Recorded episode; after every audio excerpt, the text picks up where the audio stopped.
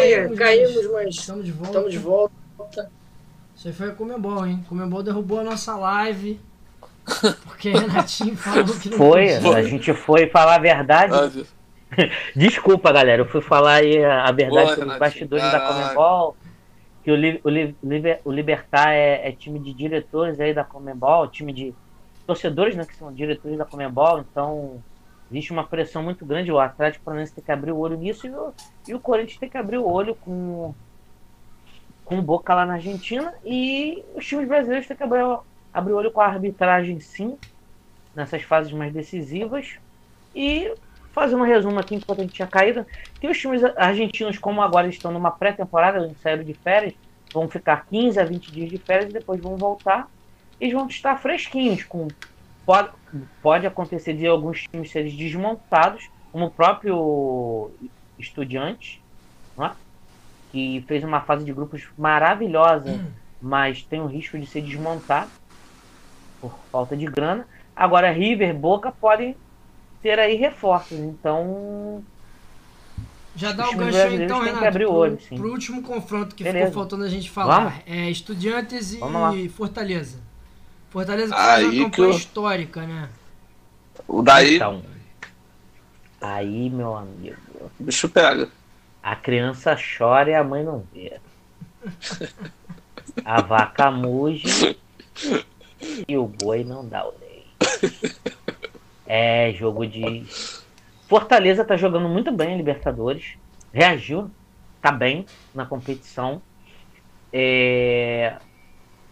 Mas o Estudiantes, cara, é um time, pelo que eu vi deles na Libertadores no grupo do Bragantino, que para muitos foram o grupo da morte, é aquele time chato, Copeiro. malandro, catimbeiro, que sabe jogar fora de casa. Pô, o Fortaleza, galera, vai ter que fazer uma boa vantagem jogando. Que, que pelo menos ganhe sem tomar gols. Sim. Fortaleza faz você o primeiro jogo em 1x0, casa, né, Matheus? 2x0. É, isso. Se conseguir um 2x0, legal, mas vai ser muito complicado.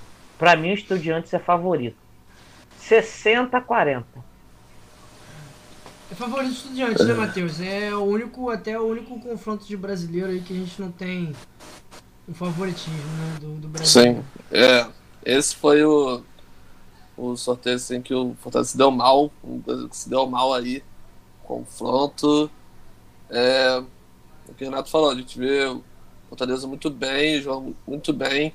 É, um grande destaque aí pelo Moisés também, que vem jogando muito. É verdade.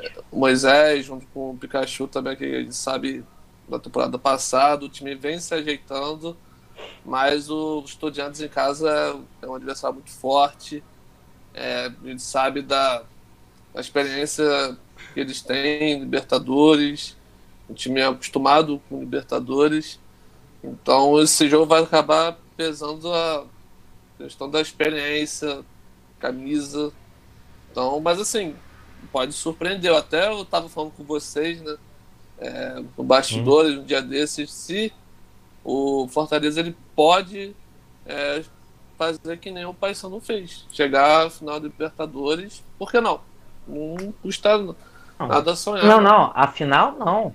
O Paysandu não chegou à final da Libertadores, não. Não, per- foi É, até Fez um semifinal. feito histórico. Semifinal, Isso, semifinal. chegou. Semi- É, não sei se semifinal. semifinal, final. É, Sim. percaiu pro Boca, né? O gole... Ganhou o Boca na Argentina e foi goleado pelo Boca no, no- aqui no Brasil, no Pará. Sim. Mas sim, pode fazer história. Fortaleza ainda Já fez história, sim. já tá fazendo Já- história. É, Fortaleza claro, já, já tá fez história. história. Primeiro, primeiro Próprio- time do Ceará a chegar numa uma fase de mata-mata de Libertadores. E o próprio presidente falou, galera, que se chegasse na Sul-Americana tava bom demais, não ia ter caças bruxas nem nada. E os caras chegaram à oitava de final, lógico. Talvez na Sul-Americana o Fortaleza, o caminho do Fortaleza seria mais facilitado para ele Claro. poder chegar, quem sabe, a uma final. Claro. Na Libertadores, é assim, se ele passar do Estudiantes, beleza, com Atlético Paranaense passando, é um confronto entre brasileiros, então aí as coisas se igualam um pouquinho. Aí pode ser que o Atlético o Fortaleza seja um pouquinho mais favorito que o Atlético Paranaense. Mas aí, numa semifinal, mais lá na frente, a coisa complica um pouquinho. Mas acho que o que vier agora para o Fortaleza, como vocês já falaram, já fez história. Então, o que vier é lucro. Então eles vão, eles vão de, na minha opinião, de peito aberto, com vontade, com disposição, com garra, raça, tudo que tiver direito para tentar classificação. Não, não vamos ter medo de perder, não. Boa. Sim. Vamos, vamos, Leão. Bom, Brasileirão agora? Vamos falar do, do Brasileirão, último assunto do futebol. Esse leão de Matheus aí parecia um gatinho. Como é que foi, Matheus? Eu nem ouvi, faz de novo. É, faz de novo seu leão aí. Eu não fiz leão, não. Eu fiz vamos. Fez. vamos, leão, você. Uau. Deixa com você, que você gosta de fazer o Vital Leão aí. Faz aí, Renato, faz aí. É. Faz aí. Uau! Uau! Vamos lá, galera. Quem ainda tá aí com a gente, a gente caiu, mas tá de volta. Dê um alô aí no chat. Chama os amigos. Fala que a conversa esportiva vai falar do Brasileirão agora, hein? É, vocês querem falar de quais jogos? Querem começar por quais jogos? Renatinho. Essa aí, amigo Matheus. Vou começar já assim. É, escolhe hum. o seu jogo aí, depois a gente. Só falando que a rodada começou no sábado, né? É, uhum. com os, os, os três, é, três empates aí, até surpreendente. Goiás 1 x 1 com o Bragantino. O São Paulo foi 1 x 1 também, 2 x 2 né, com o Ceará, que foi um bom jogo também aí. Teve umas polêmicas.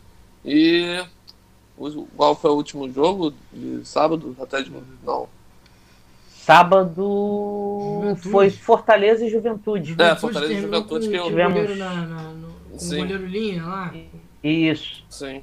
Não, não, o goleiro Linha foi Atlético e Havaí ontem. Sim. Isso. Temos classificação, diretor? Tem, tem, tem. Tem. E assim. Peraí, que você me pegou de calça, calça curta, mas eu boto. a, ideia, a ideia era essa. Viu, Matheus? Que a gente combinou mais cedo deu certo. Tá brincando, nada a ver, vai, que isso. Vai não. falando aí. Não, só pra gente aí. falar. Vamos lá então. Fala, começa falando é... do Botafogo aí, Matheus. Todo é, quer saber a sua opinião do Botafogo. Por que, que, você não quer falar do Botafogo? Acho que eu quero é. falar do Botafogo. Sempre vou querer falar do Botafogo, porque ah, eu não vou falar do ah, Botafogo. Então... Quero, quero saber do lance Mas, então, polêmico então, lá. Vamos, vamos lá então. É, Botafogo é, viajou até Curitiba né, para enfrentar o próprio Curitiba no Couto Pereira. O Curitiba saiu vitorioso nessa partida, venceu o jogo por, por 1 a 0 Uma partida em que o Curitiba foi melhor é, Botafogo é, nos, na etapa inicial no primeiro tempo, é, com pressão muito forte, time bem organizado. É, destaque o Igor Paixão, Igor Paixão que vai ser uma das revelações desse campeonato brasileiro, é, vem jogando muito bem. E para ser sincero, eu acho que o Igor Paixão, o Curitiba não vai conseguir, infelizmente, segurar o Igor Paixão aí quando essa segunda janela é, se abrir porque e vai ser uma perda enorme, né? porque é um grande destaque desse time.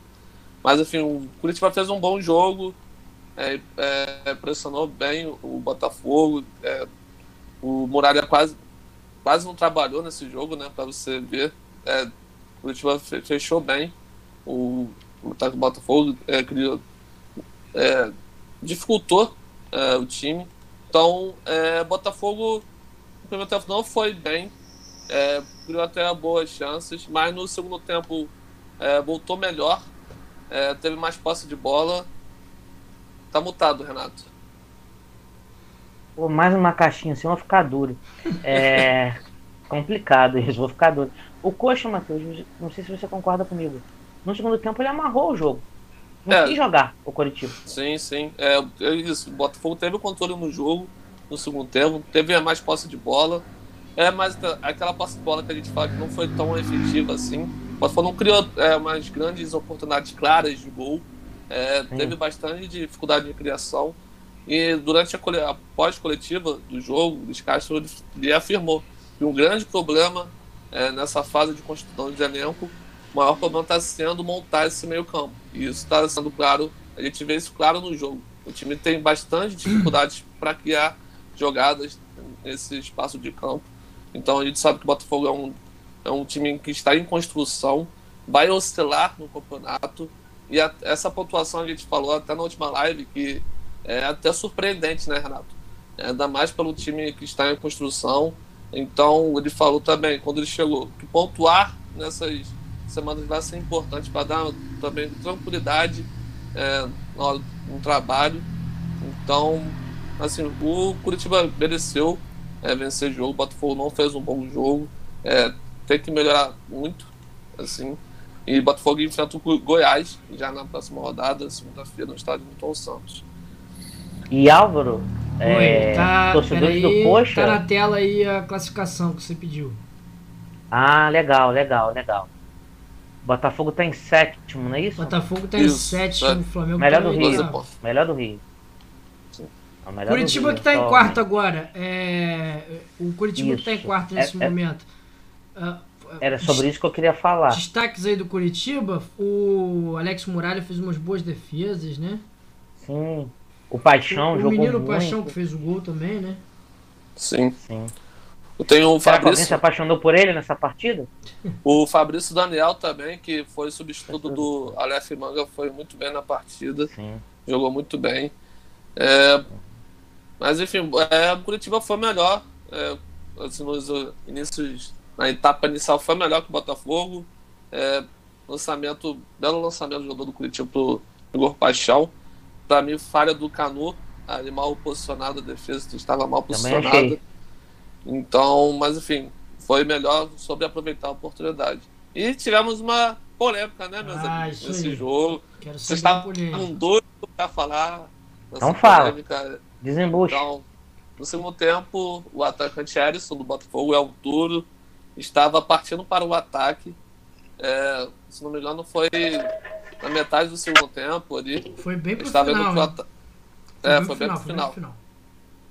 Então ele estava partindo para o ataque e quem chegou junto com ele foi o lateral do Curitiba, o Matheus, se não me engano, o Matheus Andrade. E quando o Matheus Andrade ia pegar na bola, ele acabou sentindo a coxa e acabou caindo. Ele acabou ele foi até para a lateral. Mas o que acontece? O Erisson ele não parou quando o Matheus acabou caindo. Ele continuou a jogada, fez a condução de ataque lá, a bola não entrou. E Quase com entrou, isso o jo- quase entrou. quase entrou. E os jogadores do Curitiba ficaram revoltados, porque ele queria que ele parasse o jogo e o juiz ter atendido o jogador. É o É. caso daquele último jogo é, do Fortaleza e Fluminense, quando o Moisés estava com a bola, estava partindo para o ataque, e o Nino acabou sentindo a coxa. O Moisés podia ter continuado a jogada, mas preferiu ter jogado com a bola. Aí é que fica a discussão. O Erisson errou, era para ter continuado ou era para ter parado?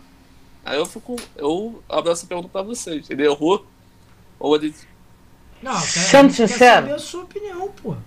É, A minha é, opinião- sendo sincero. Olha, a tenho- minha, a minha, a minha opinião, cara, é da consciência de cada jogador. Sim.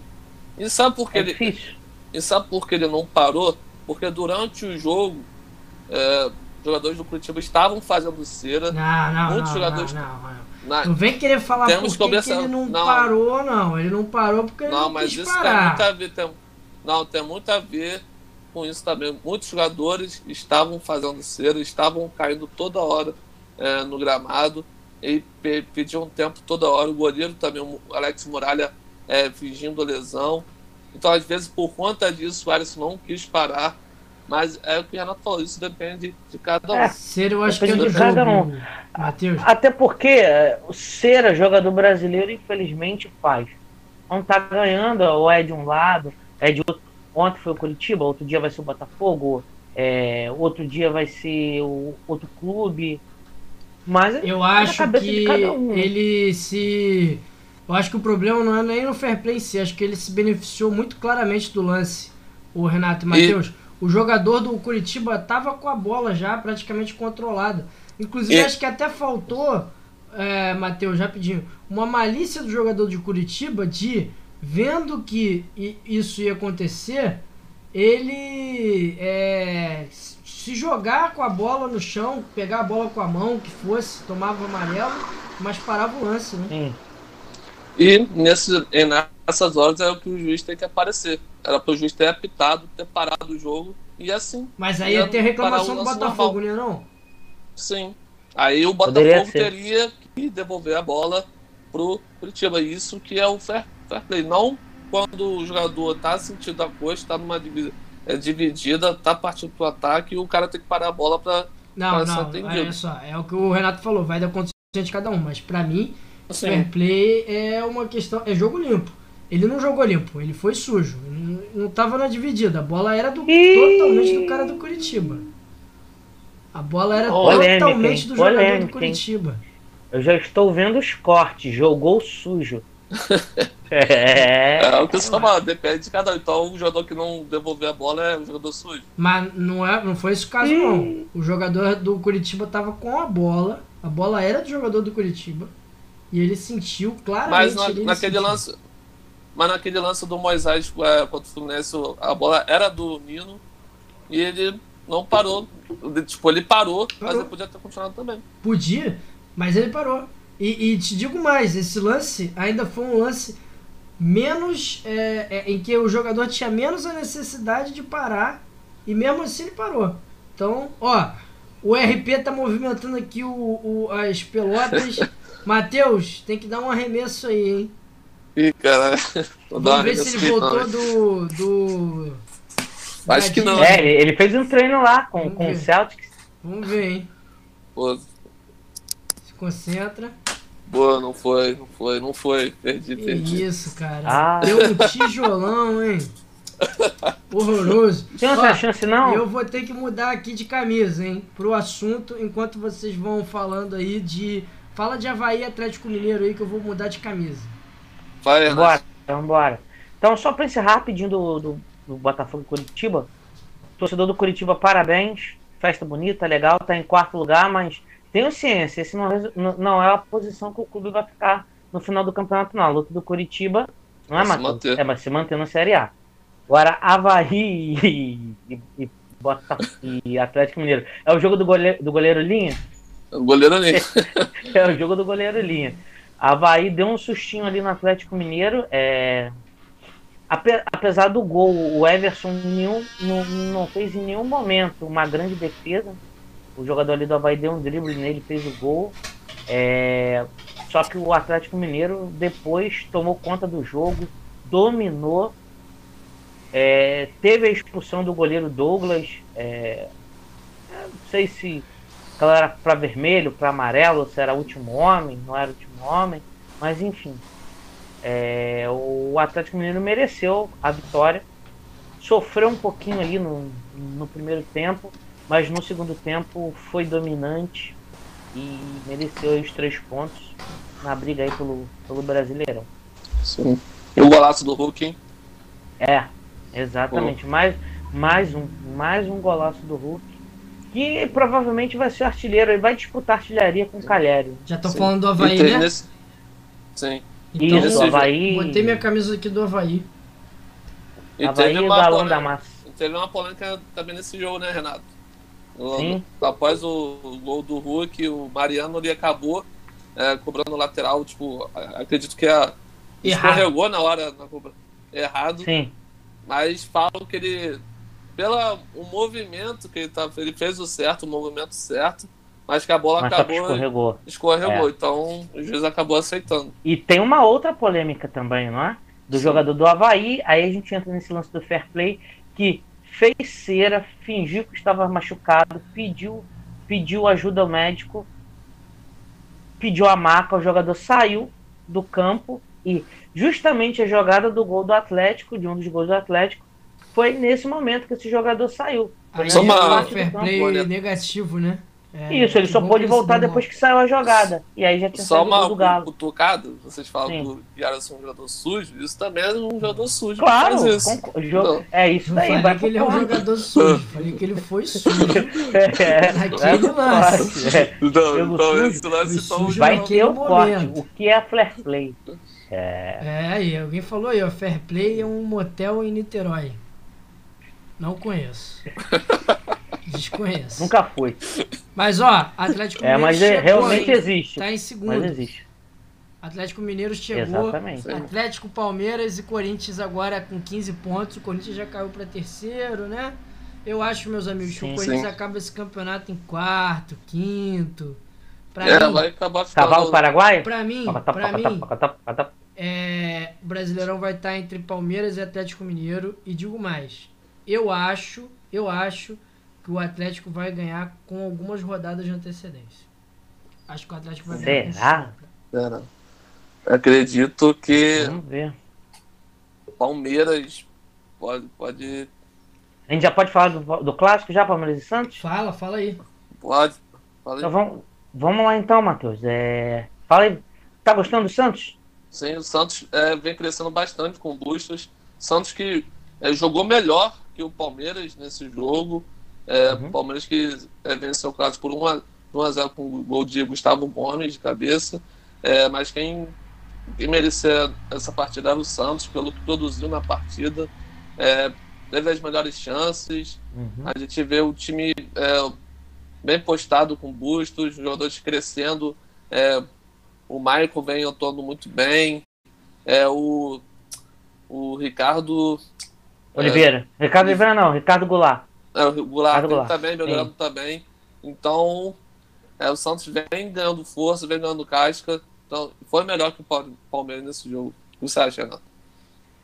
Não, o Santos merecia um resultado melhor, não merecia a derrota, não. Mas o Palmeiras foi cirúrgico, foi frio. É como o próprio Rafael Veiga falou. Nós evoluímos técnica, taticamente, mas o nosso psicológico, o nosso mental foi a nossa melhor e maior, né, maior evolução. É, Rafael Veiga que não perdia um pênalti desde 2017, 2018, pelo Atlético Paranaense. Acabou perdendo o pênalti. Zicaram, hein? Zicaram. Mandou a bola lá Falaram no- tanto. Mas é, É. uma hora o cara vai perder. É, aquele zagueiro do Santos também ficou ali em cima dele. É, zicaram o cara. Mas o Palmeiras não se abateu em nenhum momento. Continuou indo pra cima e aí o Gustavo Gomes de cabeça acabou fazendo o gol da vitória. Aí o zagueiro Gustavo Gomes, que não se machuca esse cara, né? Incrível. Ele tem todas. No time reserva, no time titular, no time misto. Ele joga todas. É, Palmeiras reagindo no campeonato, já é líder do campeonato. Eu vejo o Santos, Matheus. É, o Santos precisa de reforços. Pode ser que perca alguém agora no meio do ano, algum, algum desses garotos. Santos, que tem que fazer da Vila Belmiro a sua Arapuca, seu alçapão. É, a torcida comprou o bagulho, como é que fala? O barulho, Ba- o barulho, barulho. do time. Bagulho? É, bagulho. É, desculpa. Comprou o barulho do time. Espero que você não vá pro esporte. Comprou o barulho do time na Vila Belmiro e o Santos vem jogando muito bem na Vila. É, torcedores do Santos, né, até torcedores ilustres do Santos, dizem que é o seguinte: o Santos ganhando todos os jogos na Vila, fazendo, não perdendo na Vila Belmiro nesse campeonato, já estava bom que iria se salvar aí para Rebaixamento. da Série B. Ah. É, do Sim. rebaixamento. Mas eu acho que o Santos vai fazer uma campanha. Não é a realidade ele brigar por títulos, não é a Meio de realidade ele tabela. brigar pela Sul-Americana. Mas Meio de tabela. isso é meio de tabela e de repente, pela chave aí da Sul-Americana, quem sabe chega à final e ganha uma Sul-Americana? Dá, é real. Agora, brasileiro e Copa do Brasil, não, esquece. E o Palmeiras, gente, vai brigar aí pelas três competições. Vai chegar uma hora, vai ter um funil lá na frente. E aí eles vão decidir, vão ter que decidir. Uma, uma das três eles vão ter que fazer uma opção. Palme... Acho que o Palmeiras começou mal o campeonato, começou Sim. perdendo. É, teve também aquelas oscilações de empate que Exatamente. deixaram o Palmeiras chegar na liderança. E dos três favoritos, dois já chegaram. Sim, Palmeiras e Atlético. e, e Atlético. Porque, falando rapidinho do jogo do Corinthians ontem, o América merecia ganhar o jogo ontem. Sim. A América Não. jo- jogou muita bola ontem. O, Contra o o, o, a Luiz, o Boi Bandido, quase fez um golaço de bicicleta. Sim. E a, a torcida do Corinthians, diferente de muitas outras torcidas, ela, ela critica, mas ela apoiou o tempo todo. Ela não vai a jogador, mas no final ela cobrou. Tinha faixa lá falando para Vitor Pereira acabar com o rodízio, mas cara, eu vou falar em defesa dele. Se ele acabar com esse rodízio no Corinthians, Não existe Como é que vai ser, cara? Não existe, não existe. Se acabar com o porque rodízio... o Renato É, o Renato ou Augusto não consegue jogar duas seguidas. Libertadores ou abandona o brasileiro. É a única chance Exatamente. O William, o William, O o, time é William tá velho. carregando esse time nas costas. Ele é cansado. Exatamente. Quando o Du- aquele meio-campo, os caras não marcam. Quando o Duqueiroz e o Maicon estão num dia bom, acabou. Os dois ali resolvem o meio-campo do Corinthians e fala pros caras, ó, lá na frente vocês dão um jeito de vocês que aqui atrás a gente resolve. Agora, quando os caras estão num dia comum, não estão num dia de iluminados, acabou o Corinthians. Foi o que aconteceu ontem. O Corinthians sofreu, penou. O América merecia ter ganho o jogo, né? O gol foi do Boi Bandido, não é isso? Aquele que dá voadora no técnico quando faz gol, Sim. tá? Então, assim, era ilusória. Isso a gente já tinha comentado aqui nas nossas lives. Que o Corinthians estava ganhando uma gordurinha para ficar ali na frente na liderança. Pode brigar por vaga de Libertadores? Pode. Pode brigar por uma das Copas? De repente a Copa do Brasil é mais acessível para o Corinthians, dependendo do sorteio? Pode, pode ser. Ah, o Corinthians pode surpreender na Libertadores? Também. Também. Mas tem situação. Mas a chave do Corinthians é uma chave mais delicada, um pouquinho mais complicada. Então, assim. O Corinthians tem que abrir o olho, o Vitor Pereira tem que abrir o olho. Agora, agora a torcida do Corinthians já está cobrando. Roger Guedes joga, mas. Cara, não sei. E na Liber- cara. E o E na- cara. Na Libertadores pode ter Corinthians e Flamengo, né? Dependendo. Exatamente, também. Então, assim, é complicado esse Nas esse quartas ou nas Corinthians semifinais? Semifinais, né? nas quartas. Nas quartas. Quartas, né? O, isso. Agora, o, o que não pode é o Vitor Pereira chegar e falar: Eu não sabia que o elenco era assim. Agora ele tá pedindo jogador, ele vem com esse papo de que não sabia, pô. Ele sabia que os caras já tinham uma idade mais avançada. Tanto Juliano, Jô, Gil, Renato Augusto. Renato Augusto não tá aguentando jogar partida sim, partida não. Não tá no ritmo. Imagina ele jogar partida assim outra também. Porque a torcida quer que os caras joguem o Paulinho antes de se, de se lesionar. Já não vinha jogando bem. Então, o, o Corinthians não tem elenco para três competições. Escolhe uma, segura na mão de Deus e vai. Então, Ô, É. Renato, é, Sim. Vitor Pereira que pro, pro Jorge Jesus aí é o melhor treinador português da atualidade, né? É. O Jorge Jesus, né? Teve alguém, Tirando você ele, lembra, eu né? não lembro o nome, que comentou no chat na semana passada que o Flamengo tinha que ter trago, trazido, perdão, o Vitor Pereira. E aí você falou, É, não sei disso não. Foi o Foi o Gabão. Gabão. É, Paulinho. isso mesmo. Aí você falou, ó, não sei se ele é isso tudo não. E o Flamengo, Renato? Realmente. Falando do Flamengo Flamengo, do do, clássico aí, o Fla-Flu, sim. Aconteceu no Fla-Flu o que aconteceu na final da Champions League. O Flamengo entrou pra ganhar. O Fluminense entrou pra jogar. O Fluminense jogou bonito. Diferente dos últimos. Fla-Flus que a gente tava vendo, né? Sim, os últimos Fla-Flus, o que, que acontecia? O Fluminense jogando lá atrás, o Flamengo pressionando, perdendo muitas oportunidades, o Flamengo caindo na pilha dos jogadores do Fluminense, dessa vez não aconteceu. Sei que vocês viram na hora que saiu o gol do Fluminense, existiu uma, uma provocação, aí o Gabigol ali no meio de campo falou: depois não vai ficar puto, se tiver outra provocação. Então eu, eu, eu, senti um- um- o Flamengo no jogo de ontem, o Flamengo foi mais cirúrgico. Flamengo não teve a posse de bola, que é coisa que o Flamengo costuma ter, aquela posse de bola de que a gente sabe que às vezes não dá em nada, tá? Então poderia ter jogado mais, poderia. O Paulo Souza, o romântico, é, recuou o time muito cedo. Sei, sim. Tirou os caras lá da frente e a cada um da frente que ele tirava, Diniz botava alguém para agredir o Flamengo. É Assim, o recorte do jogo para mim foi assim: Fluminense jogou 60 minutos. O Flamengo jogou bem 30 minutos, que foram os 15 finais do primeiro tempo e os 15 iniciais do segundo tempo. O jogo do Flamengo foi esse pedacinho assim da partida. O resto não, o Fluminense começou muito bem, o Fluminense acabou o jogo muito bem. Ah, foi um domínio, foi um massacre tricolor? Não, também não foi um massacre tricolor. Mas o Fluminense jogou melhor. O Fluminense merecia uma sorte melhor no jogo? Ah, quem sabe o empate? Sim. Hugo fechou o gol? Fechou. Matheus, Ninguém queria que eles. o Ninguém queria ele ca- ontem no gol, mas O fechou. Nenê com o Courtois. Quem teve melhor atuação no fim de semana? Ah, Aí eu vou é, embora. é uma boa Ó, tô fechando. Tchau. Courtois, né? Courtois. Tyler foi muito Tá de melhor. brincadeira, né? melhor Tá de do- brincadeira, né? o Sem melhor- clubismo, por favor. Pô, Pô, Courtois, né? não dá, Mas né? falando Claro. um pouco do clássico, foi um clássico das redenções, né? Isso porque, é, além do Hugo é, ter sofrido pressão a semana toda pelas falhas, foi bem no jogo. ele- após o, o jogo, ele até chorou, né? Porque estava bastante pressionado ali pela Sim. torcida, a torcida não queria ele que agarrasse no clássico. Enfim, é, fez boa partida, fechou o gol, é que o Renato falou. O Lance mereceu uma sorte melhor pelo que apresentou é, durante o jogo.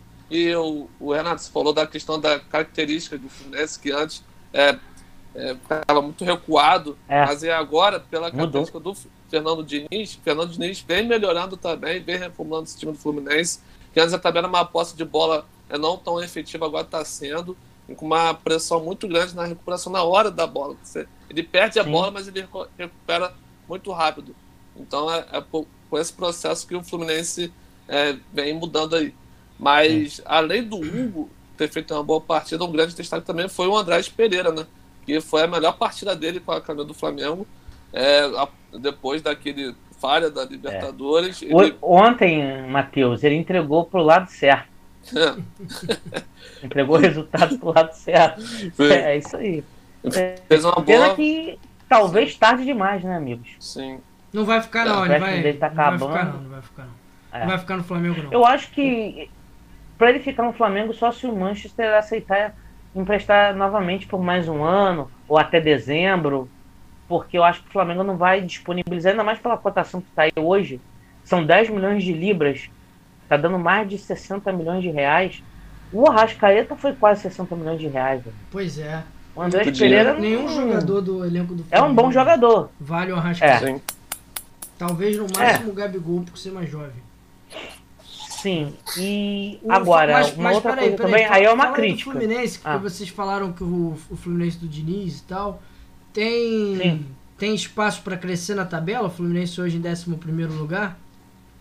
Tem, Tem, tem. tem. Esse Fluminense, O Fluminense faz um Diniz, gente campeonato, espera que Álvaro? suba, né? Sim, Sim. o, o, o Fluminense do Diniz faz um campeonato para brigar sim por uma vaga de Libertadores e por que não a Copa do Brasil. O campeonato que o Fluminense tinha que ganhar, já ganhou, que era o Carioca. Ponto. Copa do Brasil tem, tem boas chances. Não é o favorito? Não. Mas tem boas chances. Dependendo do sorteio. Enfim, pode, tudo pode acontecer. Já no Campeonato Brasileiro, acho que briga sim por uma vaguinha de Libertadores. Ah, G4? Se for só G4, não sei. G6? Tá dentro. Pode ser. Por que não? Agora vai depender das lesões do seu ganso. O seu ganso vai, vai se lesionar mais. Do próprio Cano. Não é? Do E seu Felipe Melo. Sim. A gente não sabe. É, a garotada do Fluminense, o menino vai embora, não é, Matheus? Luiz Henrique? sim, Vai vai. embora. Pro Pode Bet. ser que. Isso, pode ser que algum outro garoto do Fluminense ainda vá embora agora no meio do ano. Então, isso pode ser um complicador para o Fluminense. Lesões. O Fluminense tem um elenco legal, ok, mas é um elenco enxuto. Não é como o Palmeiras, Flamengo, Atlético, que tem quase 22 jogadores ali para colocar. Colocar dessa forma. Sim. E, tem chance sim, Álvaro. e quem merece também um elogio também, meus amigos, é o Ganso, né? Ganso que vem melhorando bastante. É, vem Sim. É, pela acredito que o Fernando Diniz conseguiu enxergar. Ele já vem isso também desde a Bel Braga. É, encontrou a posição perfeita para ele, que é ali jogando mais um pouquinho recuado, primeiro volante, ele tentando sair com a bola. Então o Ganso evoluiu bastante. E a gente espera né, que ele volte. É, lógico, não, não vai voltar a ser aquele Ganso que ficou na época do Santos, mas que volte a jogar bem, né? Que a gente sabe da qualidade que ele tem. Que ele, continue, que ele continue assim, que ele tem muito ainda para ajudar o Fluminense Sim, é, nessa temporada. Né? sim. Boa. Tá, ele tá muito bem o, o Ganso. Agora, Álvaro, sei que a gente vai mudar de assunto, mas os times agora, Flamengo, Fluminense, a maioria dos times, tirando o Fortaleza e Ceará, que vão, vão jogar agora essa partida atrasada do Brasileirão, vão se matar, né? Vamos colocar assim. Confronto direto pelo rebaixamento, quem diria? E o Bragantino que vai pegar o Goiás de novo pela Copa do Brasil, o jogo da volta adiado, readiado, é, que vai ser essa semana também, todos os outros times vão ter sete dias para treinar, cinco, seis dias para treinar. Então, geralmente, provavelmente, o Flamengo e o Fluminense deram folga aos seus jogadores hoje, eu não sei, mas deve, provavelmente deram folga e devem voltar aos treinos amanhã. Então, o meu medo é o seguinte: é o romântico achar que nesses dias de treinamento que ele vai ter, que o Davi Luiz tem que ser titular na zaga. Hum. Já deu para ver que a zaga tem que ser só dois zagueiros e tem que ser Pablo e Rodrigo Caio. Os dois jogando, não tá, não, o Flamengo tá sofrendo menos. Mas tá o Flamengo vai deixar um jogador de um milhão que recebe um milhão e duzentos mil reais por mês no banco? Ué. Quando veio, quando veio o Davi Luiz por esses valores, eu falei que não era tudo isso e me chamaram até de maluco. Não, concordo. Ele é um bom jogador, é um bom jogador, só que, meu amigo, ele não tá jogando nada. Ele não guarda posição, ele não, ele não eu não sei. O que, Matheus, você que é um cara que gosta muito de análise tática, analisa os campeonatos lá no Catar, no Sudão, enfim. É, qual é a posição de Davi Luiz no Flamengo? Ele é volante, ele é atacante, ele é meia, é zagueiro, é líbero, ele é o quê? Porque é batedor de tiro de meta, o que, que ele faz? É zagueiro, né? Já na posição certa. Pô, mano, tá... você vê ele lá, zagueiro é difícil, cara. Ele perde todas, cara. Sim. Ele perde todas. Fórmula 1, Fórmula 1, Renato. Vamos falar do GP de Mônaco antes que você arrume um, um processo aí com o Davi Luiz. Corrida. É, tá certo. É, Valeu, obrigado. Tudo, né? Teve chuva, teve bandeira vermelha, teve relargada. Teve batido. E terminou. Sim, teve um vacilo, né? Também da. Teve um vacilo da, da Ferrari. Da FIA, da, da direção de prova, que, pô, a largada. A hora que começou a chover já deveria ter tido pelo menos umas 5 até 10 voltas, de repente. Chuva fraquinha. Começava logo a corrida, assim, né? Exatamente. Aí esperaram ah, que vai vir a chuva forte. Esperaram 15 minutos. E aí o que, que aconteceu? Coloca o pneu de chuva, dá duas voltas atrás do safety car e aí interrompe a corrida. E aí uma outra coisa que eu não entendi. Ok, todo o processo de início de prova é são duas horas de corrida ou no máximo três horas, todo aquele processo de prova, independente de ter bandeira vermelha ou não. Eles começaram a contar 10 horas da manhã. Só que a volta de apresentação foi 10 e 16. Eu não entendi nada. Eu te explico. Então, quer dizer, 16 explico, minutos Renato, foram embora. Eu te explico. Isso aí é por causa da televisão, cara. Televisão. Se eles botaram que o evento ia começar é, 10 horas aqui no horário do, Bra do Brasil, né? Não sei que horas era lá em Mônaco. É, mais 10 horas e que o, que o evento ia até uma hora da tarde, a televisão ela bota essa janela aí de 3 horas pro evento. Se o evento começou de 10 e 20, como foi, a televisão, cara, não tá nem aí. Eles têm os comerciais para passar, eles têm a programação para seguir. Então, mudou-se o regulamento Sim. até que era de 4 horas, foi para 3 horas por causa disso. 3 horas, isso. Abaixou para 3 horas por causa e antigamente, disso. a tendência é essa. Cara. É, não tinha um limite, né? Não tinha. Passou o limite depois daquela corrida lá do Canadá, que o Diesel Button, Button estava em último e ganhou a corrida e foram seis horas de, de duração, não tinha isso. E, e realmente faz, faz sentido. Mas, assim, tirando isso, é, tivemos alguns erros né, de estratégias e acertos. É, Ferrari entregou a corrida na, na mão da Red Bull. E a maldição Se a Ferrari continua. tivesse. É, continua. Se a Ferrari tivesse autorizado naquele momento que o Sainz falava, deixa eu colocar o pneu slick, e não, não é o momento, não é o momento, não é o momento. De repente, o Sainz poderia ter ganho essa corrida, tá? O Leclerc colocou, não, não deu para entender. Chamaram o Leclerc, bota o pneu intermediário. Duas voltas depois voltou o slick. Aí o Leclerc teve que parar atrás do. Para quem não assistiu na corrida, Leclerc parou atrás do Sainz para fazer a troca e perdeu muito tempo. Já na Red Bull, aconteceu o contrário. O Verstappen parou atrás do, é, do Pérez, Pérez foi, foi e ganhou a posição. Coisa. Isso. E ganhou a posição do Leclerc. Por quê? Leclerc acabou perdendo muito tempo, porque ele tinha acabado de voltar de uma parada e, e teve que fazer outra. Então acho que aí a, pneu, né? De tentar abrir uma diferença, ele voltou no trânsito, assim como o Sainz também falou que perdeu a posição porque também voltou no trânsito, mas, mas enfim, a Ferrari dessa vez errou na estratégia. E o campeonato que estava fácil fácil para a Ferrari naquelas três primeiras corridas, quatro primeiras corridas, a Ferrari estava disparado na frente, já perdeu a liderança no mundial de pilotos já perdeu a liderança no Mundial de Construtores e pode ser que na próxima corrida o Leclerc já não seja nem mais segundo lugar no campeonato. Talvez o Tcheco já assuma aí é, essa segunda posição. Tcheco que fez uma corrida cerebral maravilhosa. Saiu como é, herói. Teve a... Sim, Tinha muita e polêmica, teve uma polêmica, aí, né? né? É, primeira polêmica foi no sábado, na declaração do Verstappen, que insinuou que o seu companheiro de equipe errou, rodou de propósito, fechou a pista e deveria receber uma punição. Ele não falou o nome do Sérgio Pérez, mas ele disse é inadmissível ou inaceitável é, que um piloto que esteja ali tenha um sabe que o outro está dando uma volta melhor é, possa fazer o que ele fez, obstruir, parar o, o trânsito, quer dizer. Ele insinuou que o Pérez rodou propositalmente. Aí, não sei. Schumacher já fez isso no, em Mônaco.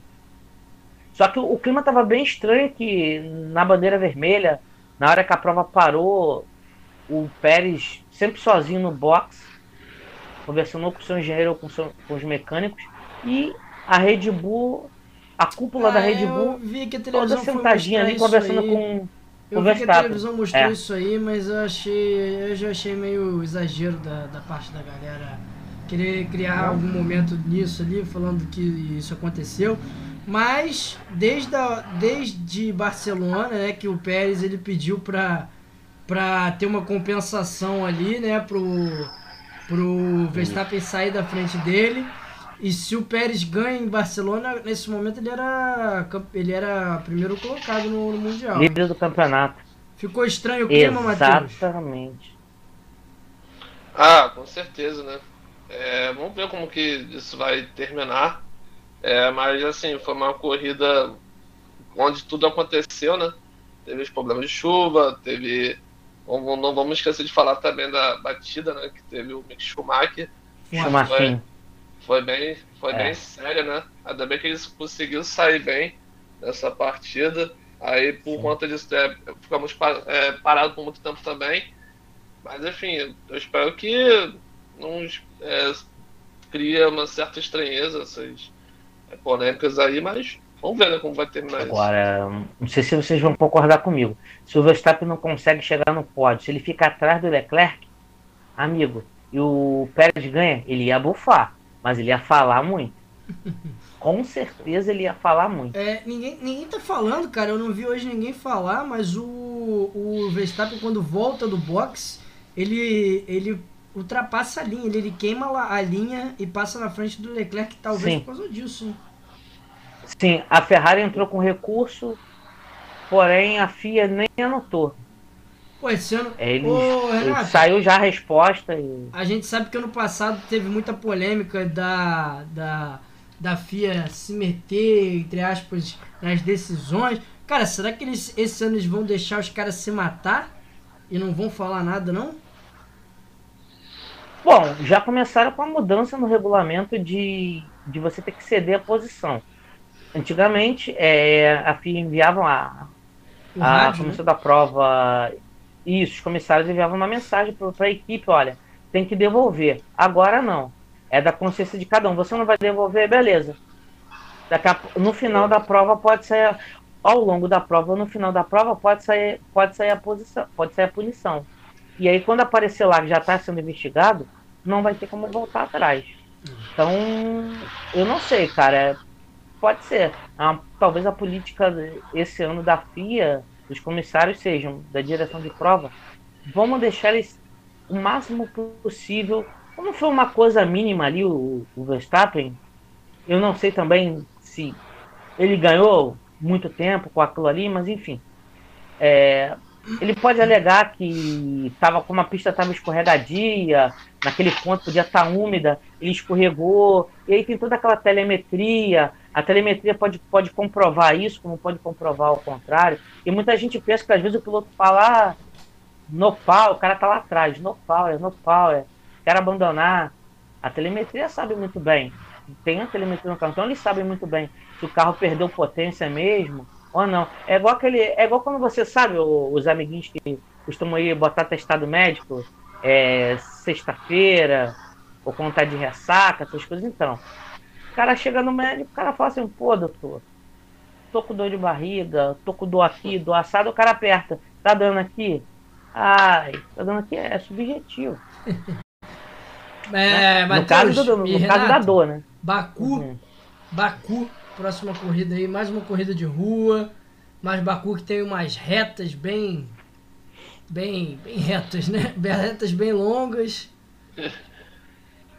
Ba Baku tem, ah, é. Baku é uma corrida que tem retas, tem curva, é, retas longas, curvas de 90 largas e curvas estreitas, tipo a curva do Castelo. Então, é, se alguém rodar na curva do Castelo, como já aconteceu com o próprio Leclerc, vai ficar ali, ali a corrida para, então é, é previsão de emoção e de termos aí vários safety car novamente. Muita Uma lembrancinha, corrida, vale isso. Felipe Dubrovic ganhou ah, mais uma. Bom, bem lembrado, bem lembrado. Boa. Mais uma vitória dele na, na, na corrida longa do domingo. Isso, largou na pole, ganhou a corrida. Lembrando que no sábado ele largou em décimo, mas teve um toque, furou o pneu e aí ele também teve um problema com o seu limitador de, de, de, de velocidade que ele por, teve que pagar duas punições para ele não pagar a punição domingo, ele já cinco voltas atrás. Também que já, ele já queria abandonar, mas a equipe obrigou ele a continuar para pagar as duas posições, as duas punições, perdão. Ele entrou no pit para pagar uma punição por excesso de velocidade. E aí ele estourou de novo o limite de velocidade. E aí teve que pagar uma outra punição. Se ele abandonasse e não pagasse os 10 segundos, 5 de cada uma, esses 10 segundos iam ser carregados para ele na corrida do domingo. E aí provavelmente ele não ia ter chance de, de vencer a prova. Tá bem, tá na liderança do campeonato. O Tubarãozinho também, como é conhecido, Enzo Fittipaldi, foi quarto e quinto lugar não, quarto e sexto lugar. Quarto no sábado e sexto lugar no domingo. É, o Enzo, para quem não sabe, é o irmão do Pietro Fittipaldi, né? piloto de teste da Haas. E está na pior equipe da Fórmula 2, que é a Charru. A Charru é uma carroça. Então, ele vem fazendo um milagre. Parabéns para os dois brasileiros aí. Parabéns para os dois E uma outra coisa, Álvaro. É. E o Ricardo, hein? Norris com a Midalite mais uma vez ainda acabou na frente do Ricardo. É, Ricardo, que já existe uma especulação de que ele não vai chegar nem a, a, ao final da temporada. Pode ter uma substituição. Pasmem. Fernando Alonso voltando para a McLaren e Ricardo voltando para o. Olha só, hein? Uma outra. Aí, é, uma outra informação okay, é que o Vettel está desgostoso da, da Fórmula 1 e pode a qualquer momento anunciar o término da sua carreira. E aí ele teria indicado, adivinha quem? Chumaquinho para ir para Aston Martin. Chumaquinho levaria levaria o nome, né? O nome Schumacher. Aston Martin não precisa de grana, né, amigos? Né? O papai do Stroll tá lá só gastando, lavando um din-din, como muitos dizem, que né? Isso? Então é um, brinque, um brinquedinho. Olha o cara aí, é. Matheus. Tá então pode acontecer isso aí. É? Tá soltinho ele hoje, é Matheus. Que que é isso? É. Pra quem não sabe, o Mick Schumacher e o, e o, o Vettel são amigos, né? Eles são amigos. É. Eles são amigos, apesar da, do incidente que aconteceu com eles aí, batido aí um, uma ou duas corridas atrás, mas ele, ele, eles são amigos e. Enfim, e aí, pode pintar um assento Seria uma indicação pro, do Vettel. Drogovic? Então, amigos, depende, como a gente já comentou aqui, de algum empresário brasileiro, alguma empresa brasileira, ele vai precisar de um aporte financeiro. Ele é um piloto, ele é um, um ótimo piloto, tem potencial, mas vale lembrar que na Fórmula 2, o maior o patrocínio dele que o maior patrocínio dele é da família dele. São de empresas de familiares dele. Então, cara, e o orçamento na na Fórmula 2 é um, na Fórmula 1 você vê 150 milhões. Cara, é, é muito dinheiro. É, é muito complicado. Mas se ele acabar como campeão, não sei se ele pode se ele vai conseguir o assento para titular, mas acho que ele não faz um outro ano de Fórmula 2 para defender seu título. Provavelmente o que vai acontecer, alguma equipe vai pegá-lo para ser piloto de teste. E até me perguntaram, é, você acha que tem chance dele ser piloto de alguma academia? É, Williams, Alpine, Mercedes, McLaren? Cara, é difícil porque geralmente eles pegam esses pilotos no kart. Eles pegam esses pilotos ainda Verdade. em formação. Verdade. Então acho muito difícil alguma dessas é, equipes é, pegar o Drogovic para ser um piloto de academia. Galera, vamos encerrar, porque quarta-feira a gente está de volta, hein? Depois de amanhã, não vai dar nem tempo de sentir saudade. Quarta-feira só NBA, Matheus. Isso, quarta-feira estamos é. de volta aí com convidados especiais aí também. Vamos falar das finais é. de conferência, não é? Não, Tirar, não já é final, final já é final da NBA. Só a final? Vai falar só da final então. É. Já é final, final, final NBA, que é entre conferência já é passar. Golden State. É. é então não percam a live especial de quarta-feira. No, no, mesmo horário de hoje, não é? Isso. Isso. 9 horas. Isso. Valeu, meus amigos. Valeu, Falou, boa próxima. noite, um abraço a todos aí. Continue nos seguindo em nossas redes, galera. Obrigadão. Tchau, tchau. Tchau, tchau. Valeu, gente. Calma aí, calma aí, tô encerrando. Tô Oi. Encerrando. Calma aí. Oi, tô aqui, tô aqui. Calma, calma.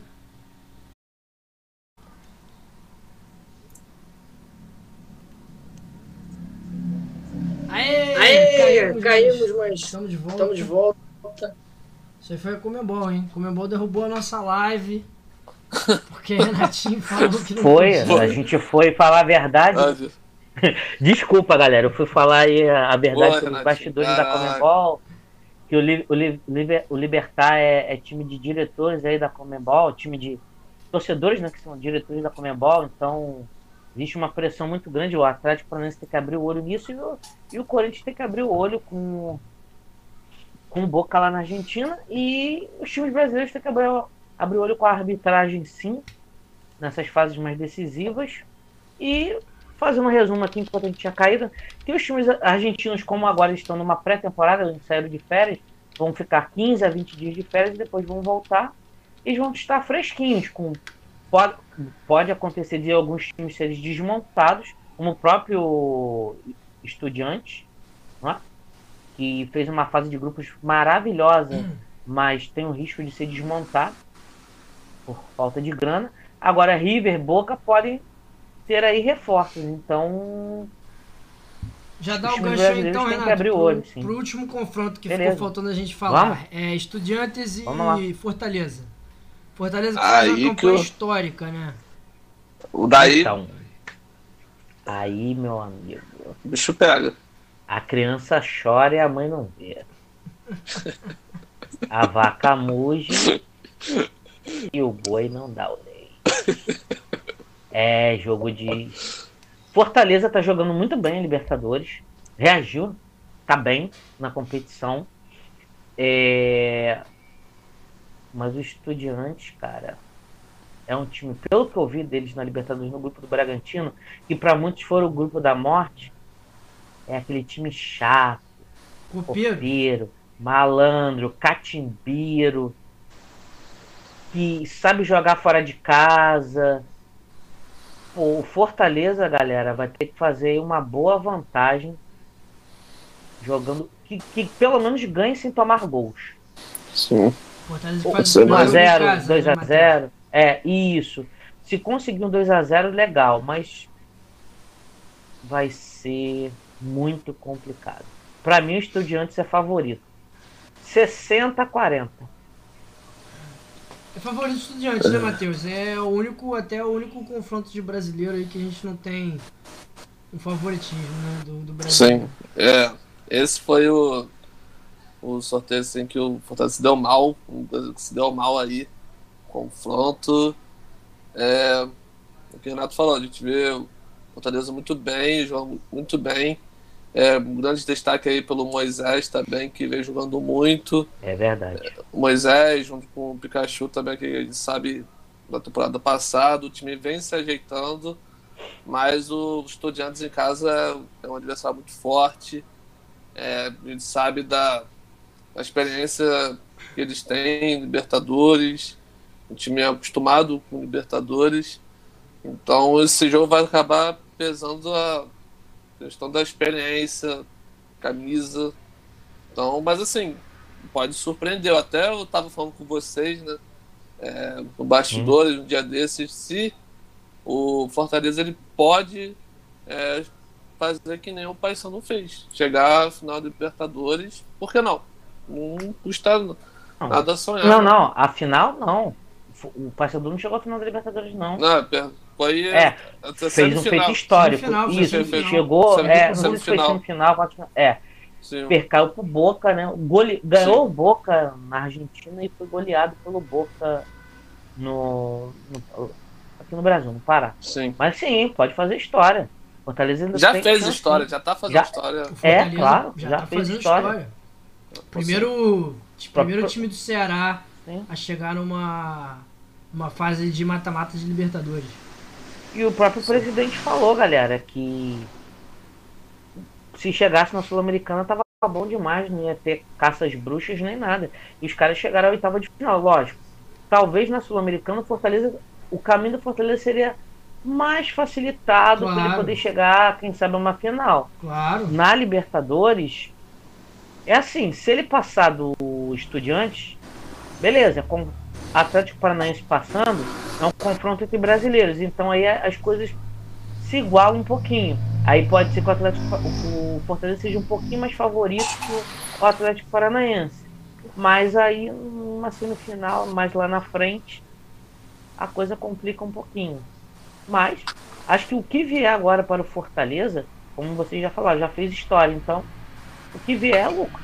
Então eles vão, eles vão de, na minha opinião, de peito aberto, com vontade, com disposição, com garra, raça, tudo que tiver direito para tentar classificação. Hum, não vamos ter medo de perder, não. Boa. Sim. Vamos, vamos, Leão. Bom, Brasileirão agora? Vamos falar do, do Brasileirão, último assunto do futebol. Esse leão de Matheus aí parecia um gatinho. Como é que foi, Matheus? Eu nem ouvi, faz de novo. É, faz de novo, seu leão aí. Eu não fiz leão, não. Eu fiz, vamos. Fez. vamos, leão, você. Uau. Deixa com você que você gosta de fazer o Vital Leão aí. Faz aí, Renato, faz aí. É. Faz aí. Uau! Uau! Vamos lá, galera. Quem ainda tá aí com a gente, a gente caiu, mas tá de volta. Dê um alô aí no chat. Chama os amigos, fala que a conversa esportiva vai falar do Brasileirão agora, hein? É, vocês querem falar de quais jogos? Querem começar por quais jogos? Renatinho. Começa aí, amigo Matheus. Vou começar já assim. É, escolhe hum. o seu jogo aí, depois a gente. Só falando que a rodada começou no sábado, né? É, uhum. os, os, três, é, três empates aí, até surpreendente. Goiás 1 um a, um a 1 um com o Bragantino. O São Paulo foi 1 a 1 também, 2 a 2 né, com o Ceará, que foi um bom jogo também aí, teve umas polêmicas. E qual foi o último jogo de sábado? Até de não. Sábado Juventude. foi Fortaleza e Juventude. É, Fortaleza e Juventude que eu tivemos. Goleiro na, na, no, com o goleiro linha lá. Isso. Sim. Não, não, o goleiro linha foi Atlético e Havaí ontem. Sim. Isso. Temos classificação, diretor? Tem, tem, tem. Tem. E assim. Pera aí que você me pegou de calça, calça curta, mas eu boto. a, ideia, a ideia era essa. Viu, Matheus? Que a gente combinou mais cedo deu certo. Não, brincando, nada a ver, Vai, que isso. vai não. falando aí. Não, só pra gente aí. falar. Vamos lá então. Fa- Fala, começa falando É. do Botafogo aí, Matheus. Todo É, mundo quer tá saber a sua opinião do Botafogo. Por que, que você não quer falar do Botafogo? Eu acho que eu quero É. falar do Botafogo. Sempre vou querer falar do Botafogo, porque eu não vou falar do Ah. Botafogo. Então, Quero, Eu sei- quero saber do lance então, polêmico lá. Vamos, vamos lá então. É, Botafogo é, viajou até Curitiba né, para enfrentar o próprio Curitiba no Couto Pereira. O Curitiba saiu vitorioso nessa partida, venceu o jogo por, por 1 a 0 Uma partida em que o Curitiba foi melhor. É, Botafogo é, nos- na etapa inicial ali no primeiro tempo, é, pressão muito forte, time bem organizado.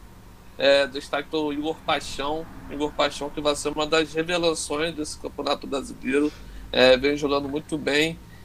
E para ser sincero, eu acho que o Igor Paixão, o Curitiba não vai conseguir, infelizmente, segurar o Igor Paixão aí quando a- essa segunda janela é, se abrir, porque e vai ser uma perda enorme, né, porque é um grande destaque desse time.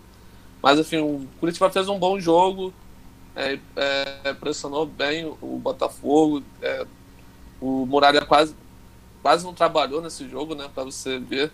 É, o Curitiba fe- fechou bem. O, o ataque do Botafogo é, criou, é, dificultou é, o time.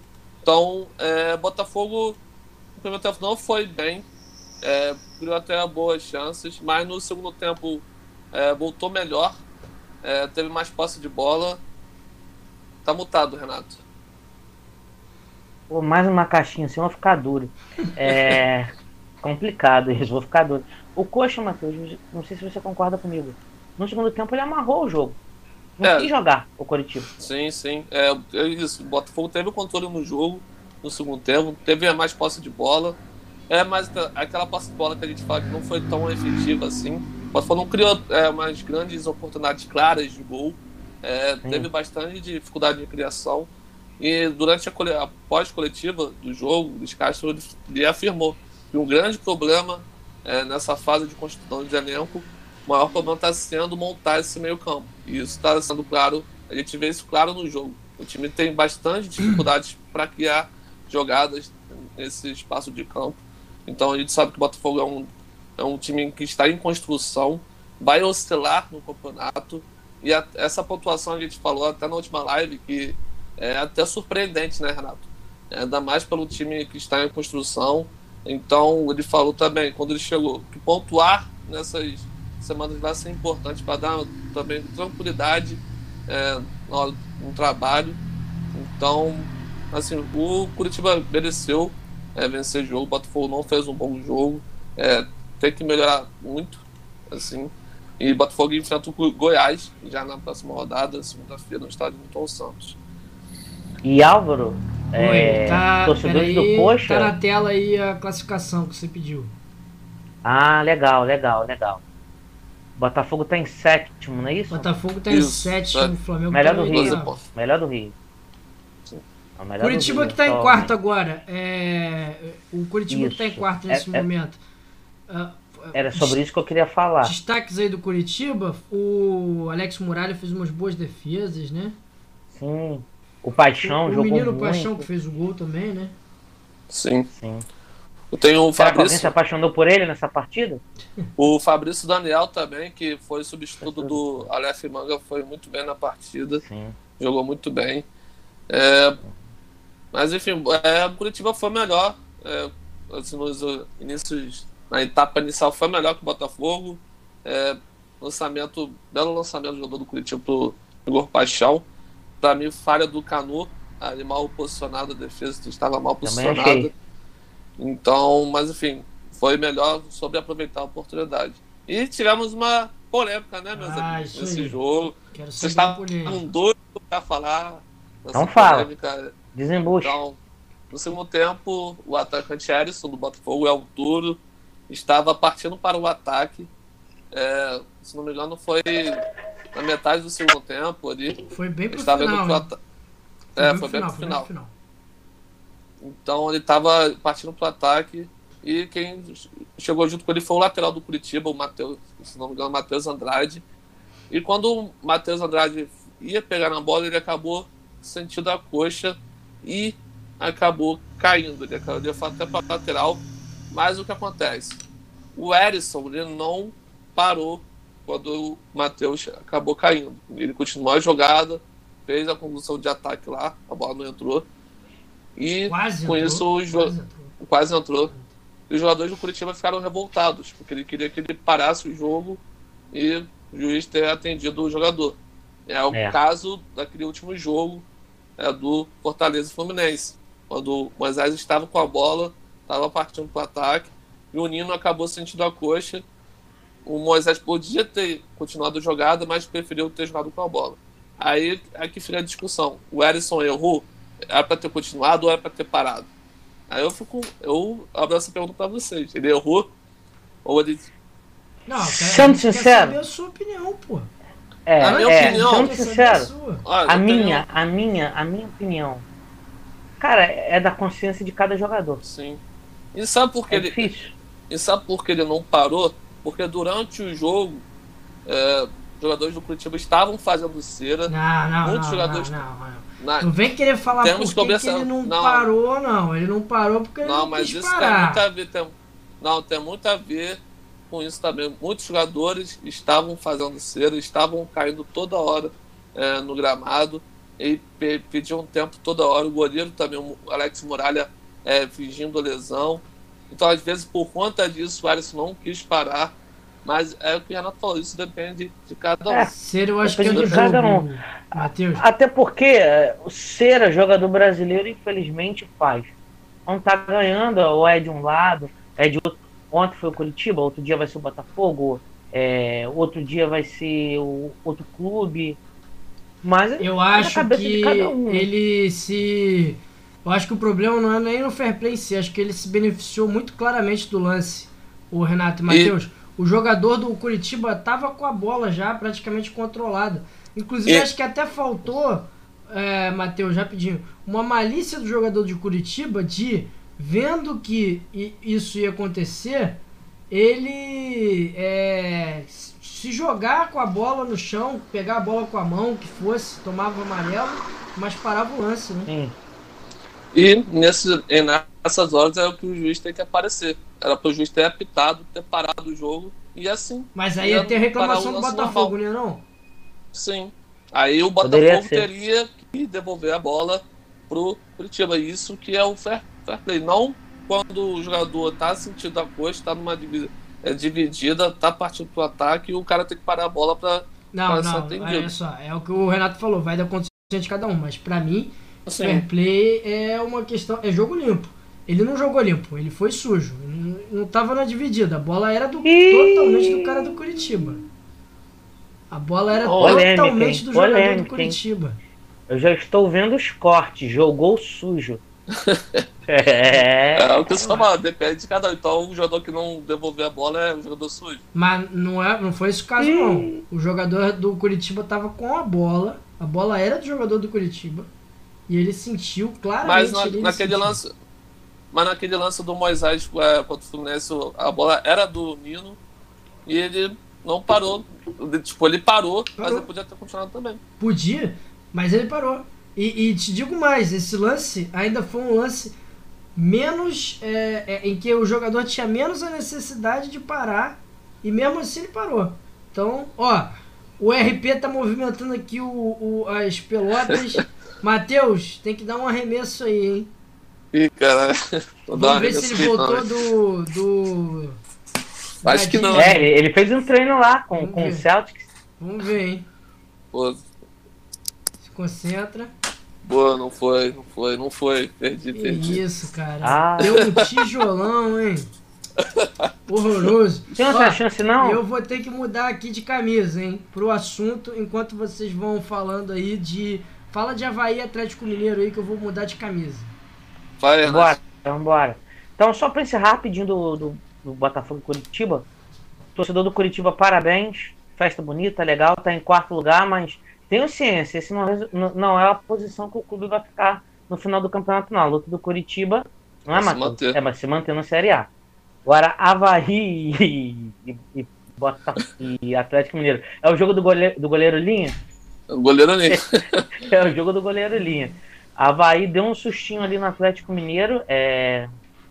Apesar do gol, o Everson nenhum, não, não fez em nenhum momento uma grande defesa. O jogador ali do Havaí deu um drible nele, fez o gol. É... Só que o Atlético Mineiro depois tomou conta do jogo, dominou. É... Teve a expulsão do goleiro Douglas. É...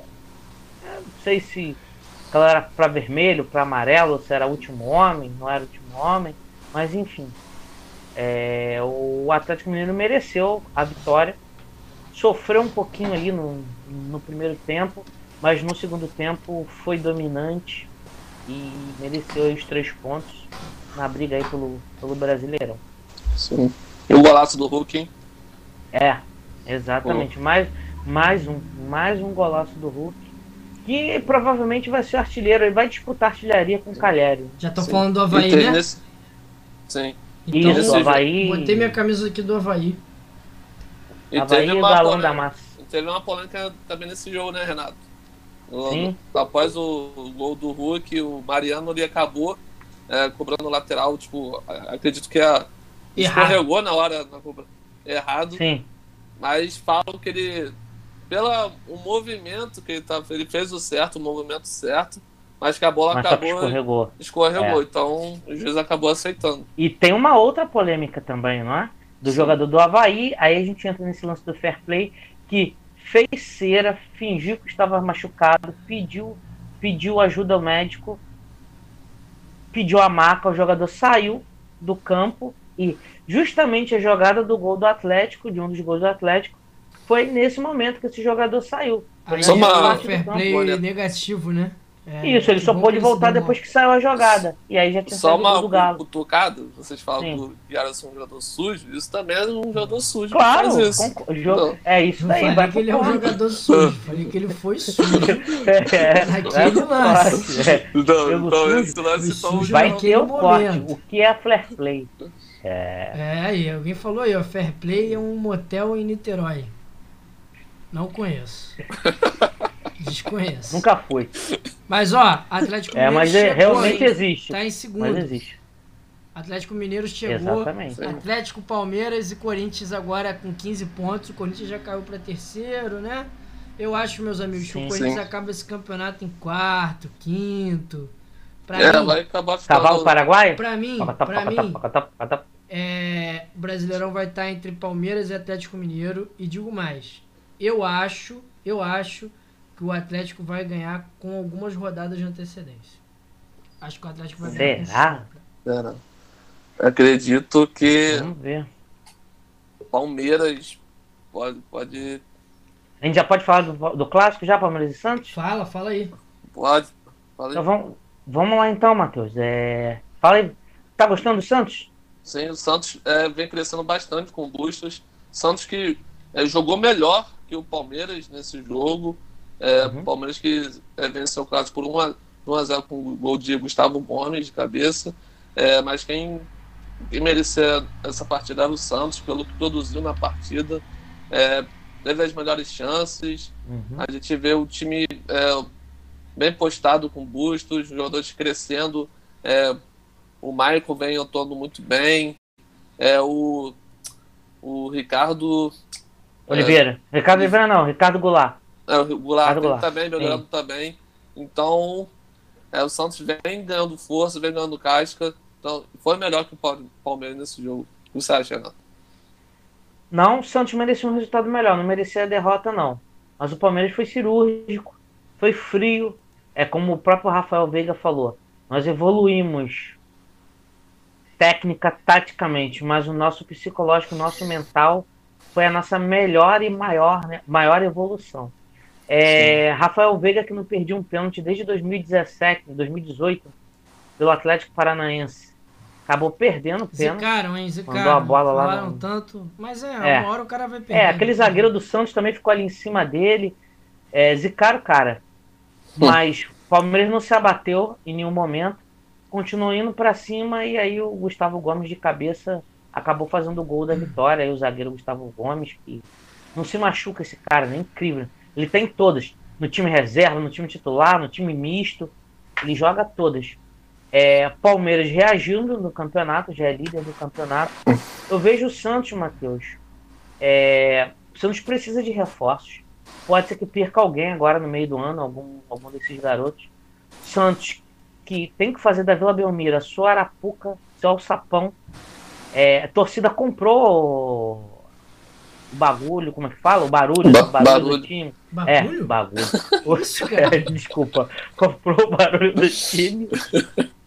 Espero que você não vá pro esporte. Comprou o barulho do time na Vila Belmiro e o Santos vem jogando muito bem na Vila. É, torcedores do Santos, né, até torcedores ilustres do Santos, dizem que é o seguinte: Santos ganhando todos os jogos na Vila, fazendo, não perdendo na Vila Belmiro nesse campeonato, já estava bom que iria se salvar aí para rebaixamento. da Série B. Ah. É, do Sim. rebaixamento. Mas eu acho que o Santos vai fazer uma campanha. Não é a realidade ele brigar por títulos, não é a Meio de realidade ele tabela. brigar pela Acredito no Sul-Americana. Mas Meio de tabela. isso é meio de tabela e de repente, pela chave aí da Sul-Americana, quem sabe chega à final e ganha uma Sul-Americana. Dá, é real. Agora, brasileiro e Copa do Brasil, não, esquece. E o Palmeiras, gente, vai brigar aí pelas três competições. Vai chegar uma hora, vai ter um funil lá na frente. E aí eles vão decidir, vão ter que decidir. Uma, uma das três eles vão ter que fazer uma opção. Palme... Olha que o que Palmeiras como. começou mal o campeonato, começou Sim. perdendo. É, teve também aquelas oscilações de empate que Exatamente. deixaram o Palmeiras chegar na liderança. E dos três favoritos, dois já chegaram. Sim. Palmeiras E Atlético. e, e Atlético. Porque, falando rapidinho do jogo do Corinthians ontem, o América merecia ganhar o jogo ontem. Sim.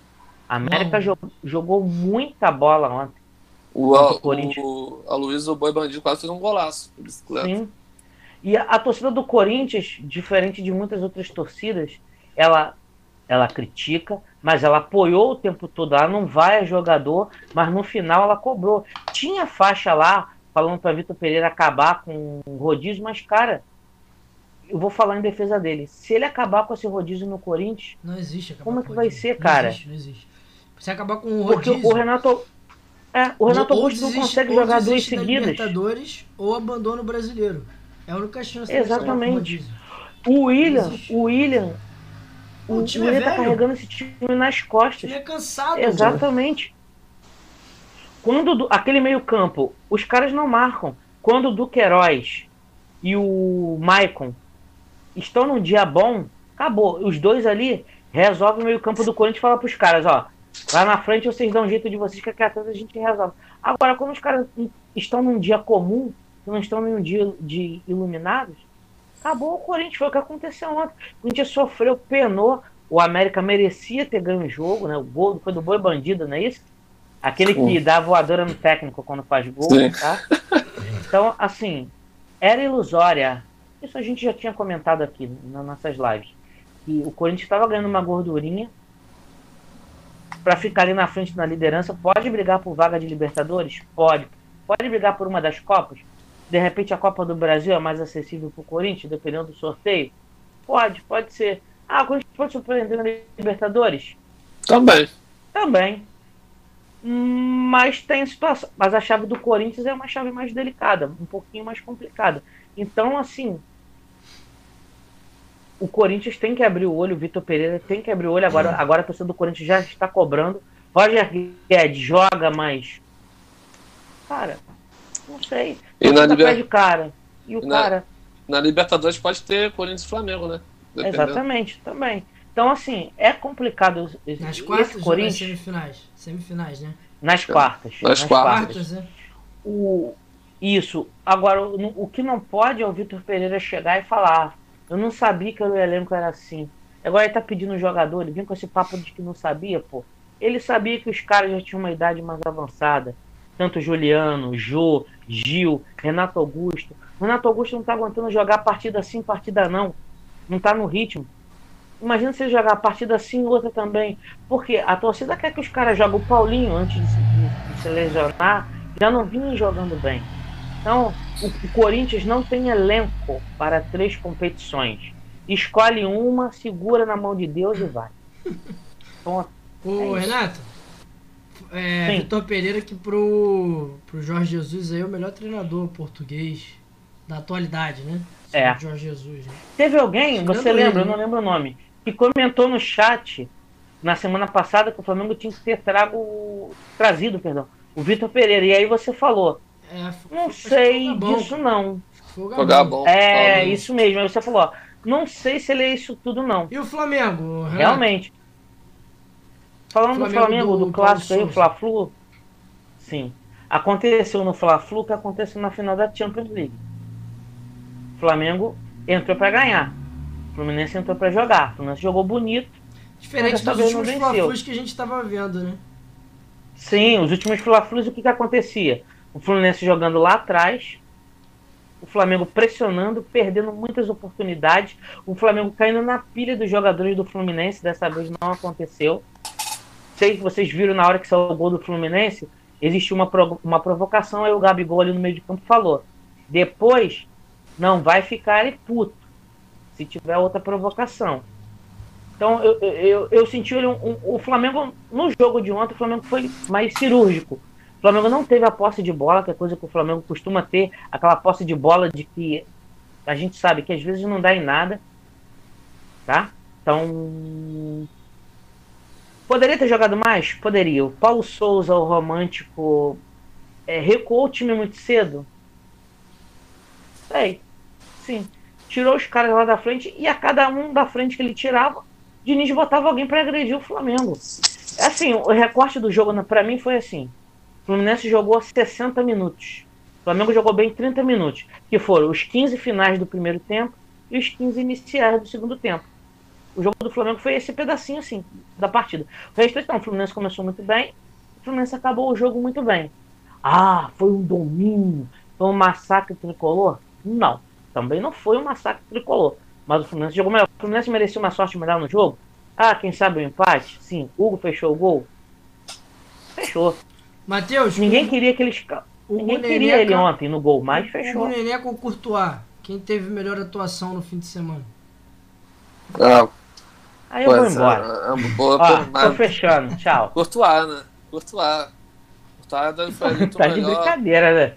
Tá de do... brincadeira, né? o Sem melhor- clubismo, por favor. Pô, Pô, Courtois, né? não dá, Mas né? falando Claro. um pouco do clássico, foi um clássico das redenções, né? Isso porque, é, além do Hugo é, ter sofrido pressão a semana toda pelas falhas, foi bem no jogo, ele- após o, o jogo ele até chorou, né? Porque estava bastante pressionado ali pela Sim. torcida, a torcida não queria ele que agarrasse no clássico, enfim, é, fez boa partida, fechou o gol, é que o Renato falou, nós mereceu uma sorte melhor pelo que apresentou é, durante o jogo. E o, o Renato falou da questão da característica do Fluminense, que antes é, estava muito recuado, É. mas é agora, pela Mudou. característica do Fernando Diniz, Fernando Diniz vem melhorando também, vem reformulando esse time do Fluminense, que antes também era uma posse de bola é, não tão efetiva, agora está sendo, com uma pressão muito grande na recuperação na hora da bola.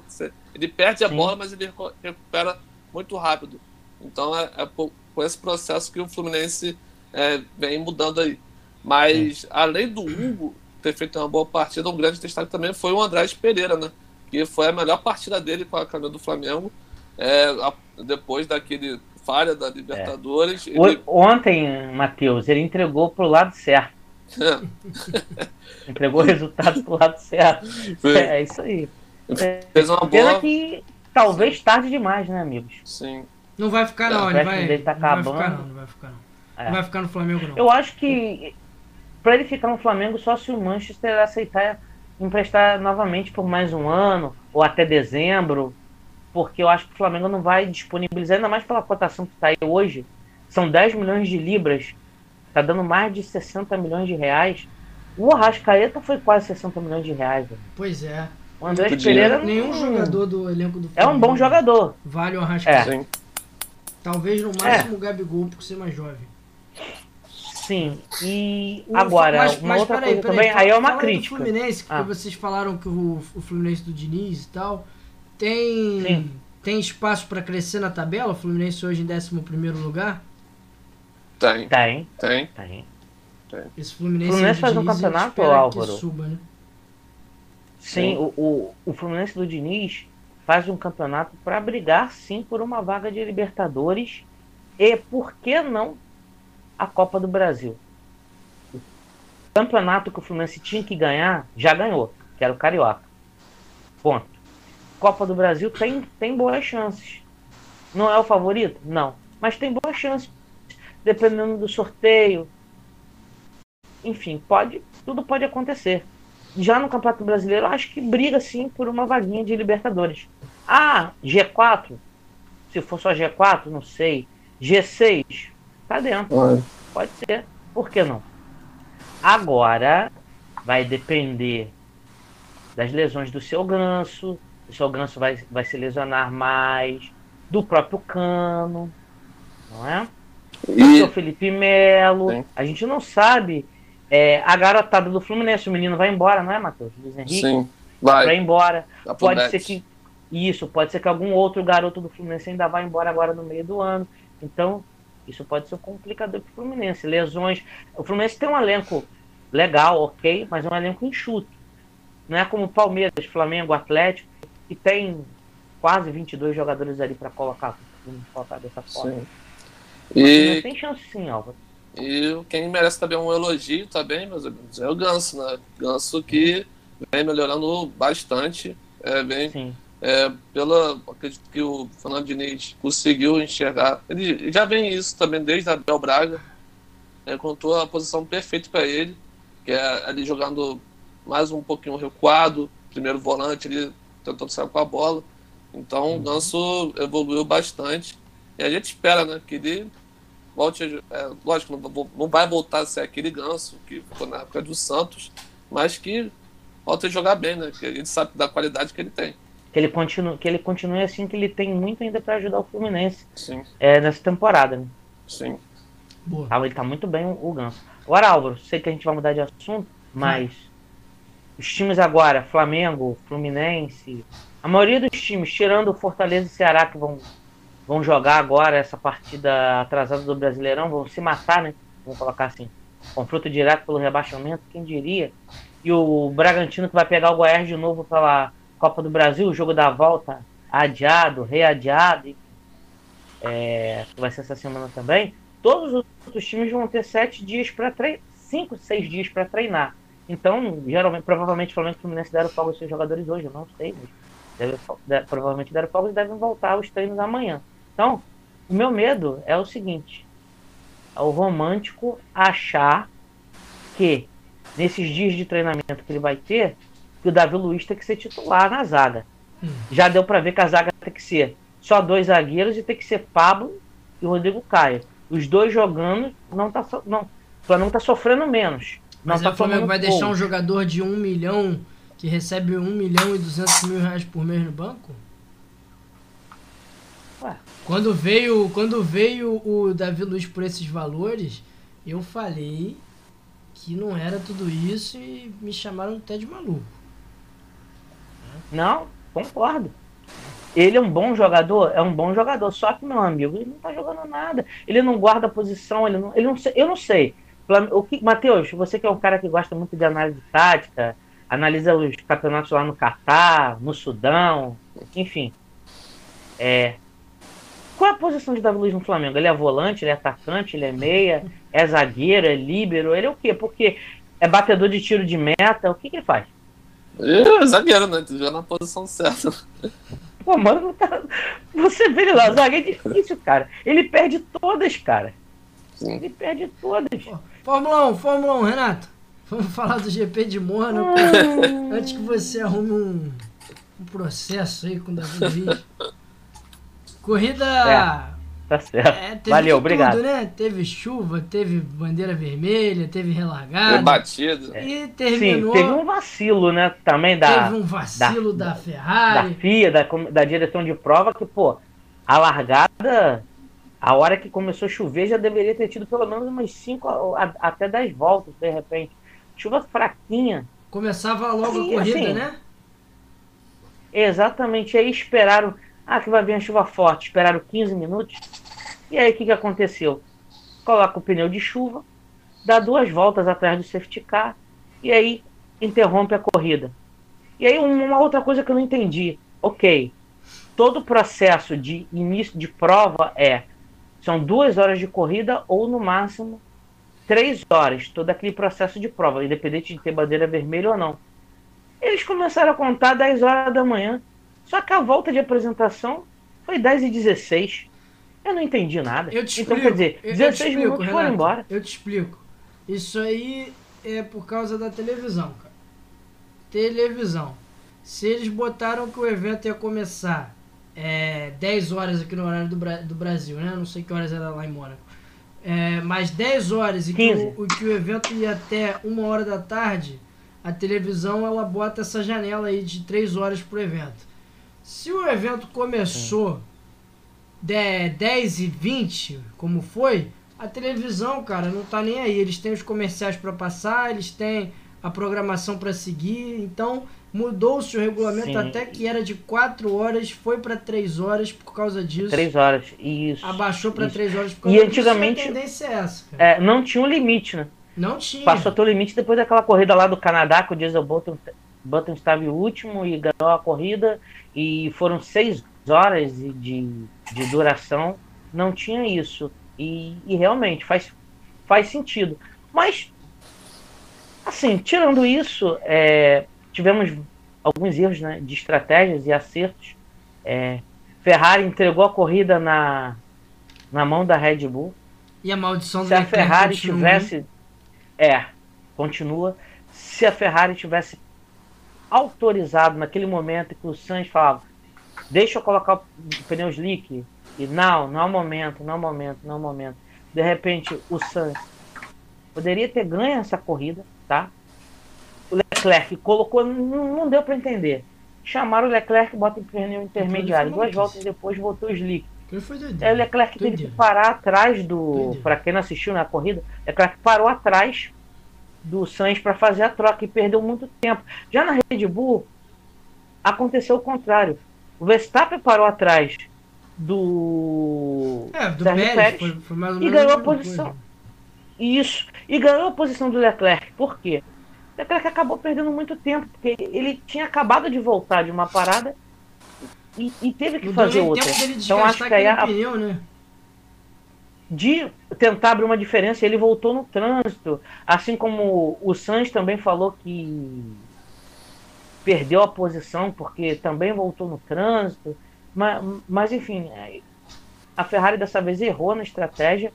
E o campeonato que estava fácil, fácil para a Ferrari, naquelas três primeiras corridas, quatro primeiras corridas, a Ferrari estava disparado na frente, já perdeu a liderança no Mundial de Pilotos já perdeu a liderança no Mundial de Construtores e pode ser que na próxima corrida o Leclerc já não seja nem mais segundo lugar no campeonato. Talvez o Tcheco já assuma aí é, essa segunda posição. Tcheco que fez uma corrida cerebral, maravilhosa. Saiu como é, herói. Teve a... Sim, tinha muita e teve uma polêmica aí, polêmica, né? né? É, a primeira polêmica foi no sábado, na declaração do Verstappen, que insinuou que o seu companheiro de equipe errou, rodou de propósito, fechou a pista e deveria receber uma punição. Ele não falou o nome do Sérgio Pérez, mas ele disse é inadmissível ou inaceitável é, que um piloto que esteja ali, tenha um, sabe que o outro está dando uma volta melhor, é, possa fazer o que ele fez, obstruir, parar o, o trânsito, quer dizer. Ele insinuou que o Pérez rodou propositalmente. Aí, não sei. Schumacher já fez isso no- em Mônaco.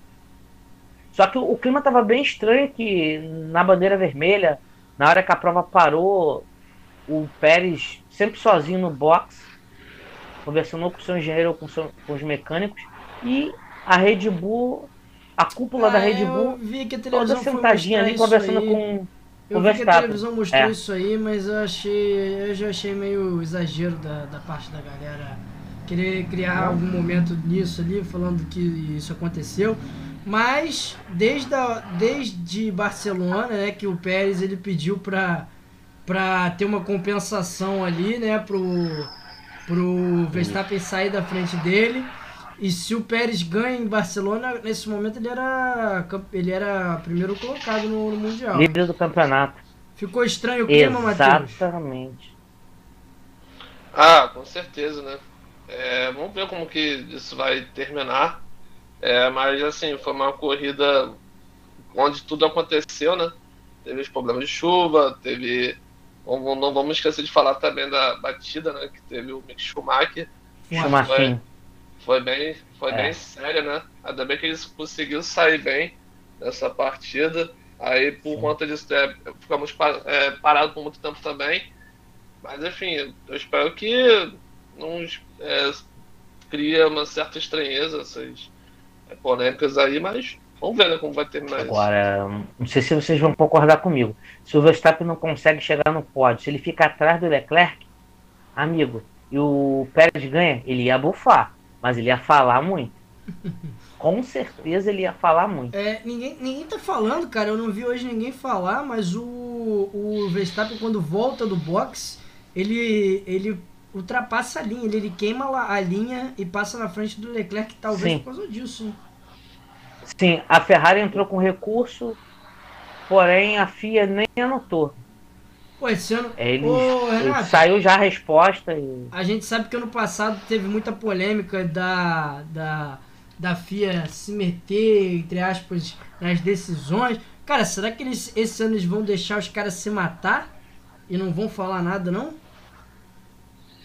Bom, já começaram com a mudança no regulamento de, de você ter que ceder a posição. Antigamente, é, a FIA enviava a, a comissão né? da prova isso, os comissários enviavam uma mensagem para a equipe, olha, tem que devolver. Agora não. É da consciência de cada um. Você não vai devolver, beleza. A, no final da prova pode sair. Ao longo da prova, no final da prova, pode sair, pode sair a posição, pode sair a punição. E aí, quando aparecer lá que já está sendo investigado, não vai ter como voltar atrás. Então, eu não sei, cara. Pode ser. Talvez a política esse ano da FIA os comissários sejam da direção de prova, vamos deixar eles o máximo possível. Como foi uma coisa mínima ali, o, o Verstappen, eu não sei também se ele ganhou muito tempo com aquilo ali, mas enfim. É, ele pode alegar que tava, como a pista estava escorregadia, naquele ponto podia estar tá úmida, ele escorregou, e aí tem toda aquela telemetria, a telemetria pode, pode comprovar isso, como pode comprovar o contrário. E muita gente pensa que às vezes o piloto fala ah, no pau, o cara tá lá atrás, no pau, é no pau, é. Quer abandonar. A telemetria sabe muito bem. Tem a telemetria no carro, então eles sabem muito bem se o carro perdeu potência mesmo ou não. É igual aquele. É igual quando você sabe, os amiguinhos que costumam ir botar testado médico é, sexta-feira, ou quando tá de ressaca, essas coisas, então cara chega no médico, o cara fala assim, pô, doutor, tô com dor de barriga, tô com dor aqui, dor assado, o cara aperta, tá dando aqui? Ai, tá dando aqui, é subjetivo. É, né? no caso, do, no Renato, caso da dor, né? Baku, uhum. Baku, próxima corrida aí, mais uma corrida de rua, mas Baku que tem umas retas bem, bem, bem retas, né? Retas bem longas. Baku tem. Ah, é. é, Baku é uma corrida que tem retas, tem curva, é, retas longas, curvas de 90 largas e curvas estreitas, tipo a curva do Castelo.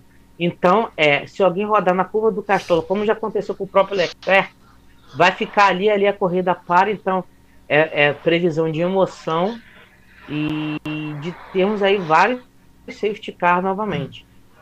Muita uma lembrancinha corrida, vale isso. Felipe Dubrovic ganhou ah, mais uma. Bom, bem lembrado, Boa. Mais uma vitória dele na, na, na corrida longa do domingo. Isso, largou na pole, ganhou a corrida. Lembrando que no sábado ele largou em décimo, mas teve um toque, furou o pneu e aí ele também teve um problema com o seu limitador de, de, de, de velocidade que ele por, teve que pagar duas punições para ele não pagar a punição domingo, ele já cinco voltas atrás. Também que já, ele já queria abandonar, mas a equipe obrigou ele a continuar para pagar as duas posições, as duas punições, perdão. Ele entrou no pit para pagar uma punição por excesso de velocidade. E aí ele estourou de novo o limite de velocidade. E aí teve que pagar uma outra punição. Se ele abandonasse e não pagasse os 10 segundos, 5 de cada uma, esses 10 segundos iam ser carregados para ele na corrida do domingo. E aí provavelmente ele não ia ter chance de, de vencer a prova. Tá bem, tá na liderança do campeonato. O Tubarãozinho também, como é conhecido, Enzo Fittipaldi, foi quarto e quinto lugar. Não, quarto e sexto lugar. Quarto no sábado e sexto lugar no domingo. É, o Enzo, para quem não sabe, é o irmão do Pietro Fittipaldi, né? piloto de teste da Haas. E está na pior equipe da Fórmula 2, que é a Charru. A Charru é uma carroça. Então, ele vem fazendo um milagre. Parabéns para os dois brasileiros aí. Parabéns para os. E uma outra coisa, Álvaro. É. E o Ricardo, hein? Norris com a Midalite. Mais uma vez, ainda acabou na frente do Ricardo. É, Ricardo, que já existe uma especulação de que ele não vai chegar nem a, a, ao final da temporada. Pode ter uma substituição. Pasmem. Fernando Alonso voltando para a McLaren e Ricardo voltando para o P. Olha só, hein? Uma outra aí, é uma outra informação é que o Vettel está desgostoso da da Fórmula 1 e pode a qualquer momento anunciar o término da sua carreira. E aí ele teria indicado, adivinha quem? Schumacher para ir para Aston Martin. Schumacher levaria levaria o nome, né? O nome Schumacher. Aston Martin não precisa de grana, né, amigos? É, o Sim. papai do Stroll tá lá só gastando, lavando um din-din como muitos dizem, né? Isso. Então é um, brinque, um brinquedinho. Olha o cara aí, é. Matheus. Tá então pode acontecer isso aí. É? Tá soltinho ele hoje, é Matheus. Que que é isso? É. Pra quem não sabe, o Mick Schumacher e o, e o, Vettel são amigos, né? Eles são amigos. É. Eles Os são animais. amigos, apesar da, do incidente que aconteceu com eles aí, batida aí um, uma ou duas corridas atrás, mas ele, ele, eles são amigos e. Enfim, e aí, pode pintar um assento Seria uma indicação pro, pro do Vettel. Drogovic? Então, amigos. Depende, como a gente já comentou aqui, de algum empresário brasileiro, alguma empresa brasileira. Ele vai precisar de um aporte financeiro. Ele é um piloto, ele é um, um ótimo piloto, tem potencial, mas vale lembrar que na Fórmula 2, o, maior, o patrocínio dele que. O maior patrocínio dele é da família dele. São de empresas de familiares dele. Então, cara, e o orçamento na, na Fórmula 2 é um. Na Fórmula 1 você vê 150 milhões. Cara, é, é muito dinheiro. É, é muito complicado. Mas se ele acabar como campeão, não sei se ele pode se ele vai conseguir o assento para titular mas acho que ele não faz um outro ano de Fórmula 2 para defender seu título. Provavelmente o que vai acontecer, alguma equipe vai pegá-lo para ser piloto de teste. E até me perguntaram, é, você acha que tem chance dele ser piloto de alguma academia? É, Williams, Alpine, Mercedes, McLaren? Cara, é difícil porque geralmente eles pegam esses pilotos no kart.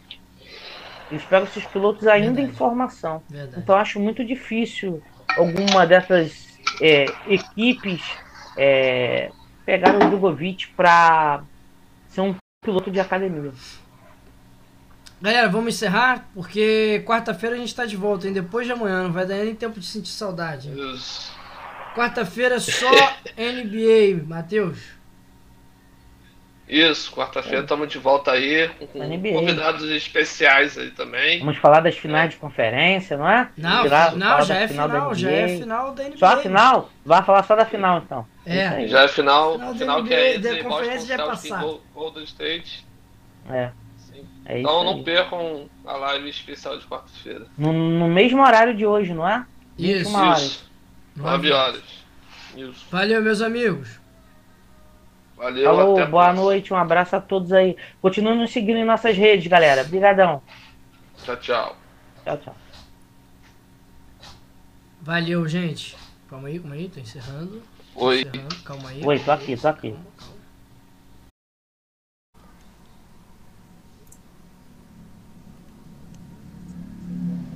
Aê, Aê caímos, caímos, mas estamos de volta. Estamos de volta. Isso aí foi a Comembol, hein? Comembol derrubou a nossa live. Porque Renatinho falou que não Foi, podia. a gente foi falar a verdade. Ah, Desculpa, galera, eu fui falar aí a verdade Boa, sobre os bastidores da caraca. Comembol. Que o, Li- o, Li- o Libertar é, é time de diretores aí da Comembol, time de torcedores, né, que são diretores da Comembol, então existe uma pressão muito grande. O Atlético Paranaense tem que abrir o olho nisso e o, e o Corinthians tem que abrir o olho com, com Boca lá na Argentina e os times brasileiros têm que abrir, abrir olho com a arbitragem, sim, nessas fases mais decisivas. E fazer um resumo aqui enquanto a gente tinha caído, que os times argentinos, como agora estão numa pré-temporada, eles saíram de férias, vão ficar 15 a 20 dias de férias e depois vão voltar. Eles vão estar fresquinhos, com pode, pode acontecer de alguns times serem desmontados, como o próprio Estudiantes, não é? Que fez uma fase de grupos maravilhosa, mas tem o risco de ser desmontado por falta de grana. Agora, River, Boca podem ter aí reforços, então Já dá o gancho aí, então, que Renato, abrir o pro, olho, sim. pro último confronto que Beleza. ficou faltando a gente falar. Vamos? É Estudiantes Vamos lá. e Fortaleza. Fortaleza que Aí faz uma campanha eu- histórica, né? O daí, Então, aí, meu amigo, o bicho pega. A criança chora e a mãe não vê. A vaca muge e o boi não dá o leite. É jogo de. Fortaleza tá jogando muito bem a Libertadores. Reagiu, tá bem na competição. É... Mas o Estudiantes, cara, é um time, pelo que eu vi deles na Libertadores no grupo do Bragantino, que para muitos foram o grupo da morte, é aquele time chato, Copeiro. copeiro, malandro, catimbeiro, que sabe jogar fora de casa. Pô, o Fortaleza, galera, vai ter que fazer uma boa vantagem jogando. Que, que pelo menos ganhe sem tomar gols. Sim. Fortaleza que Um faz Você o primeiro vai- jogo em 1x0, casa, né, Matheus? 2x0. É, isso. Se conseguir um 2x0, legal, mas vai ser muito complicado. Pra mim, o Estudiantes é favorito. 60 a 40.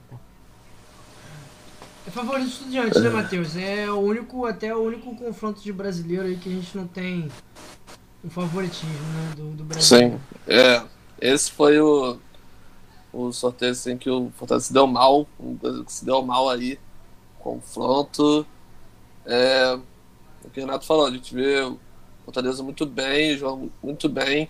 É, um grande destaque aí pelo Moisés também, que vem jogando muito. É verdade. O Moisés, junto com o Pikachu também, que a gente sabe da temporada passada, o time vem se ajeitando, mas o Estudiantes em casa é um adversário muito forte. É, a gente sabe da, da experiência que eles têm em Libertadores, o time é acostumado com Libertadores, então esse jogo vai acabar pesando a questão da experiência, camisa. Então, mas assim, pode surpreender. Eu até eu tava falando com vocês, né? É, no bastidores, um dia desses, se o Fortaleza ele pode é, fazer que nem o Paysandu fez. Chegar à final da Libertadores, por que não? Não custa nada sonhar. Não, não, a final não. O Paysandu não chegou à final da Libertadores, não. Não, per- foi É, até fez um feito histórico. Foi Isso, semifinal. chegou, Semi- é, não sei se foi semifinal. semifinal, quarta- é, Sim. caiu pro Boca, né? Gole... Ganhou o Boca na Argentina e foi goleado pelo Boca no, no- aqui no Brasil, no Pará. Sim. Mas sim, pode fazer história. Fortaleza ainda Já fez chance, história, sim. já tá fazendo Já- história. É, claro, já, já tá fez história. história. Primeiro, primeiro time do Ceará Sim. a chegar numa uma fase de mata-mata de Libertadores. E o próprio presidente falou, galera, que se chegasse na Sul-Americana tava bom demais, não ia ter caças bruxas nem nada. E os caras chegaram à oitava de final, lógico. Talvez na Sul-Americana o Fortaleza, o caminho do Fortaleza seria mais facilitado para ele Claro. poder chegar, quem sabe, a uma final. Claro. Na Libertadores, é assim, se ele passar do Estudiantes, beleza, Atlético Paranaense passando, é um confronto entre brasileiros, então aí as coisas se igualam um pouquinho. Aí pode ser que o Atlético, o Fortaleza seja um pouquinho mais favorito que o Atlético Paranaense. Mas aí, uma semifinal, mais lá na frente, a coisa complica um pouquinho. Mas, acho que o que vier agora para o Fortaleza, como vocês já falaram, já fez história. Então, o que vier é lucro. Então, eles vão, eles vão de, na minha opinião, de peito aberto, com vontade, com disposição, com garra, raça, tudo que tiver direito para tentar classificação. Não, não vamos ter medo de perder, não. Boa. Sim. Vamos, vamos, Leão. Bom, Brasileirão agora? Vamos falar do, do Brasileirão, último assunto do futebol. Esse leão de Matheus aí parecia um gatinho. Como Uau. é que foi, Matheus? Eu nem ouvi, faz de novo. É, faz de novo seu leão aí. Eu não fiz leão, não. Eu fiz vamos. Fez. vamos, leão, você. Uau. Deixa com você, que você gosta de fazer o Vital Leão aí. Faz aí, Renato, faz aí. É. Faz aí. Uau! Uau! Vamos lá, galera. Quem ainda tá aí com a gente, a gente caiu, mas tá de volta.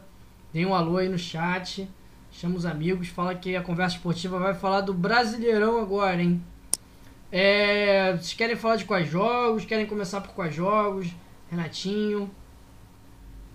Essa aí, amigo Matheus. Vou começar já assim. É, escolhe hum. o seu jogo aí, depois a gente. Só falando que a rodada começou no sábado, né? É, uhum. com os, os, os três, é, três empates aí, até surpreendente. Goiás 1 x 1 com o Bragantino. O São Paulo foi 1 x 1 também, 2 x 2 né, com o Ceará, que foi um bom jogo também aí. Teve umas polêmicas. E qual foi o último jogo de sábado? Até de, não. Sábado Juventude. foi Fortaleza e Juventude. É, Fortaleza e Juventude que eu tivemos. Na, na, no com o goleiro Linha lá? Isso. Sim. Não, não, o goleiro Linha foi Atlético e Havaí ontem. Sim. Isso. Temos classificação, diretor?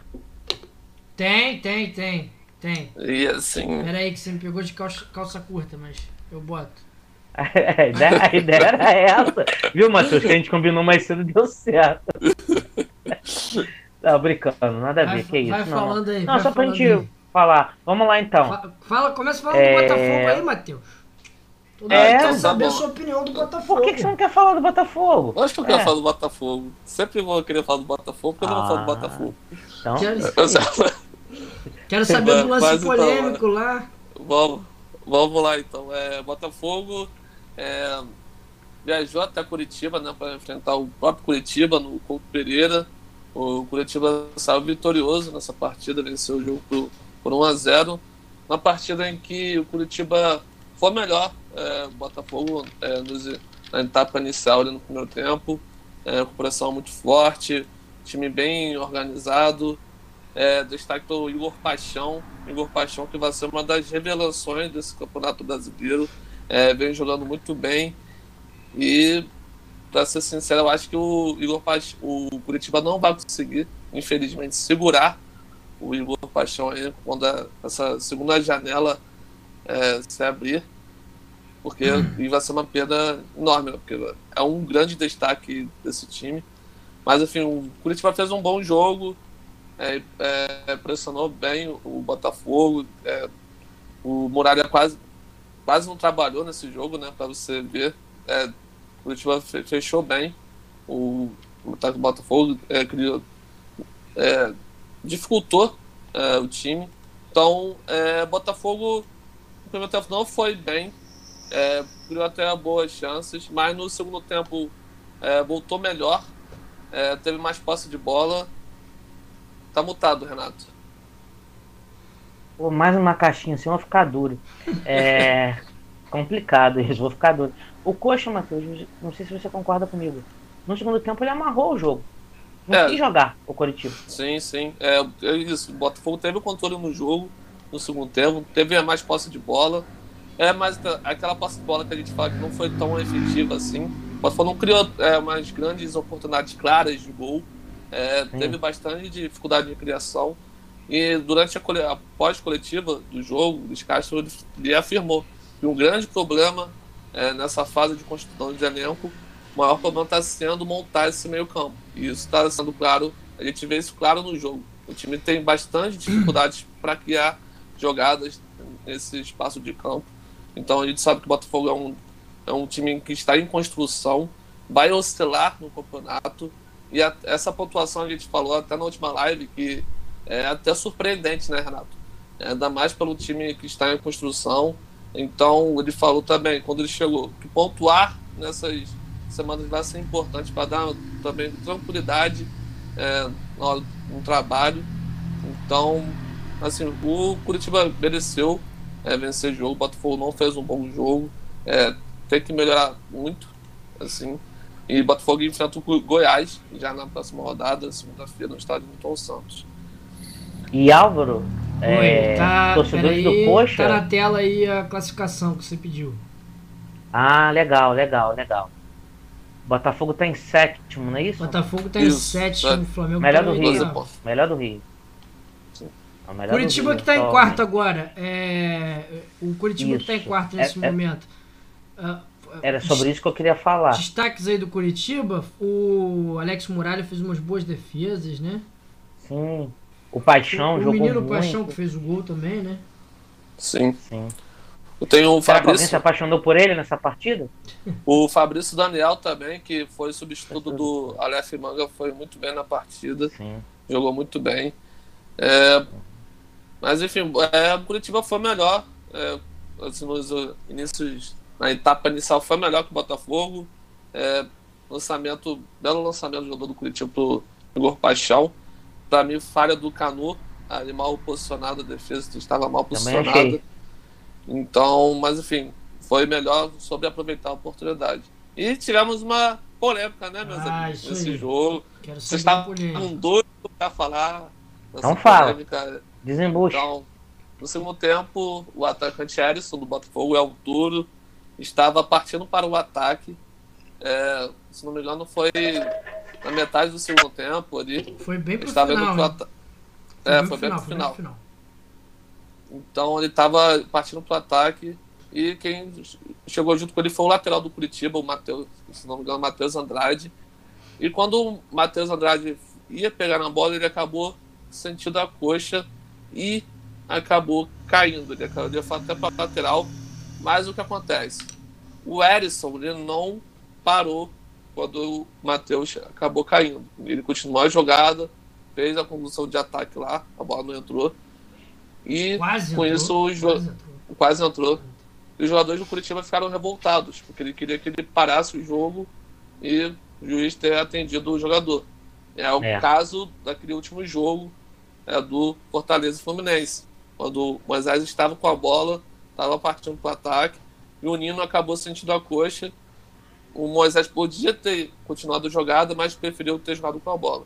Aí é que fica a discussão. O Erisson errou, era para ter continuado ou era para ter parado?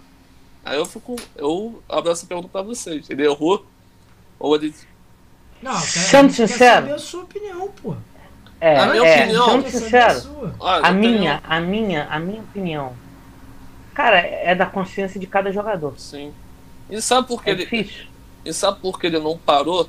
Porque durante o jogo, é, jogadores do Curitiba estavam fazendo cera. Não, não, Muitos não, jogadores- não, não, não. Não vem querer falar Temos por que, que ele não, não. parou, não. Ele não parou porque ele Não, não mas isso tem parar. muito a ver. Tem...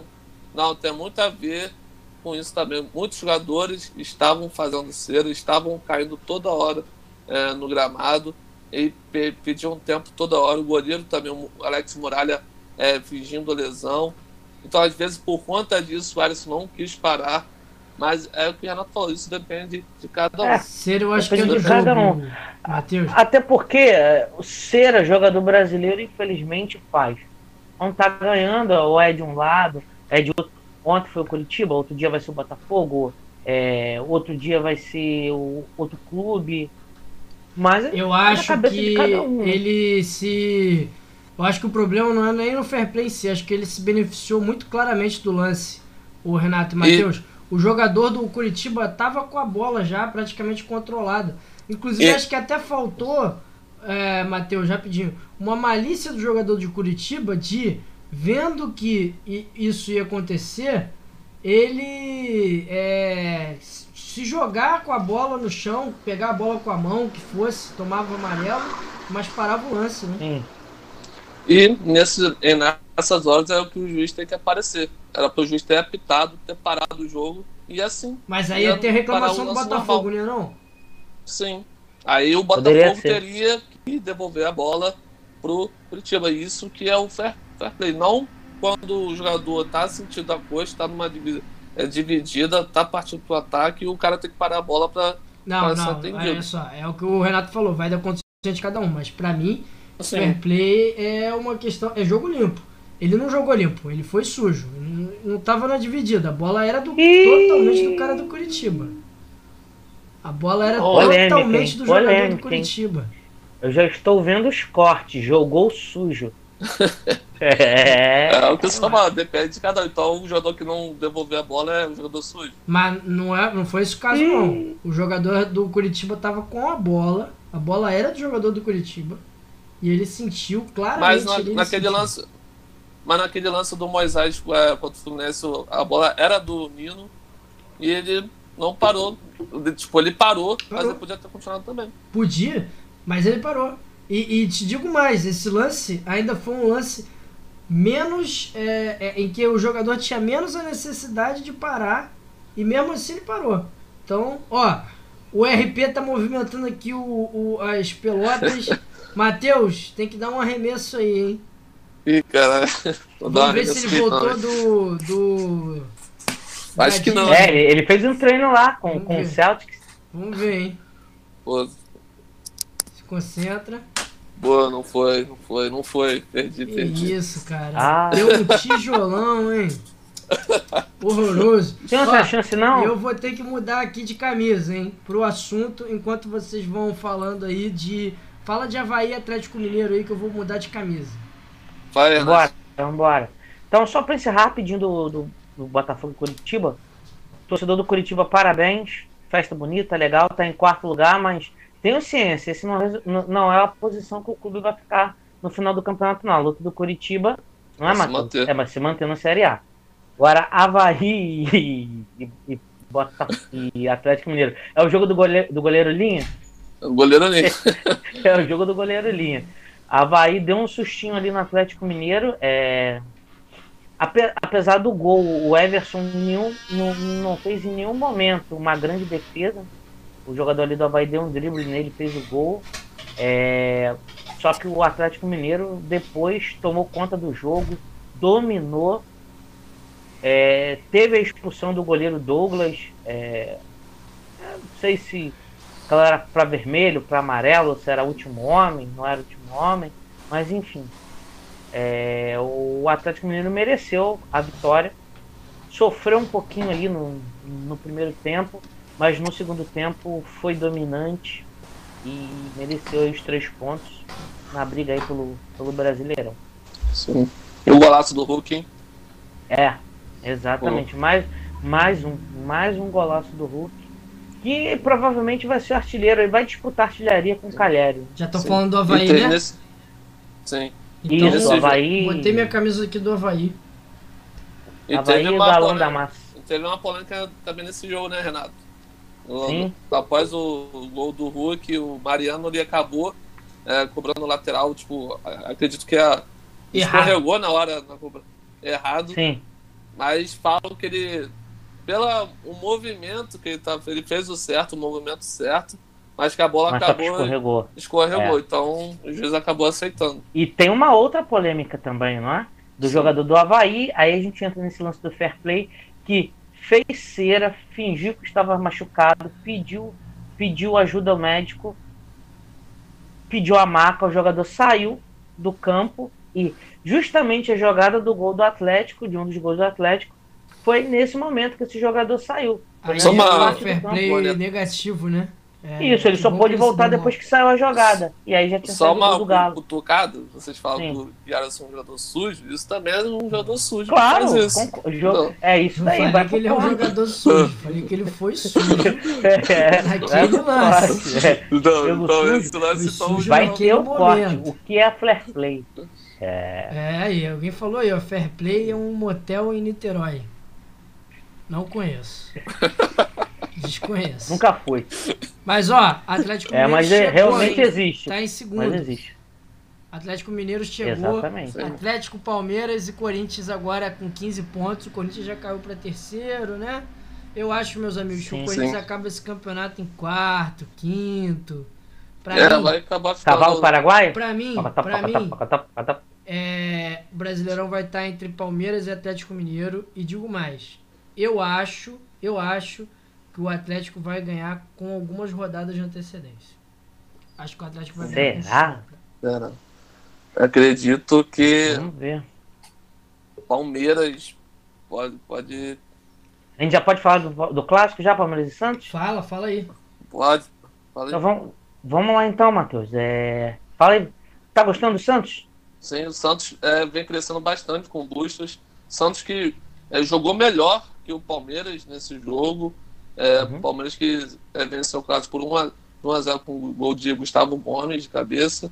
É, mas quem, quem merecia essa partida era o Santos, pelo que produziu na partida.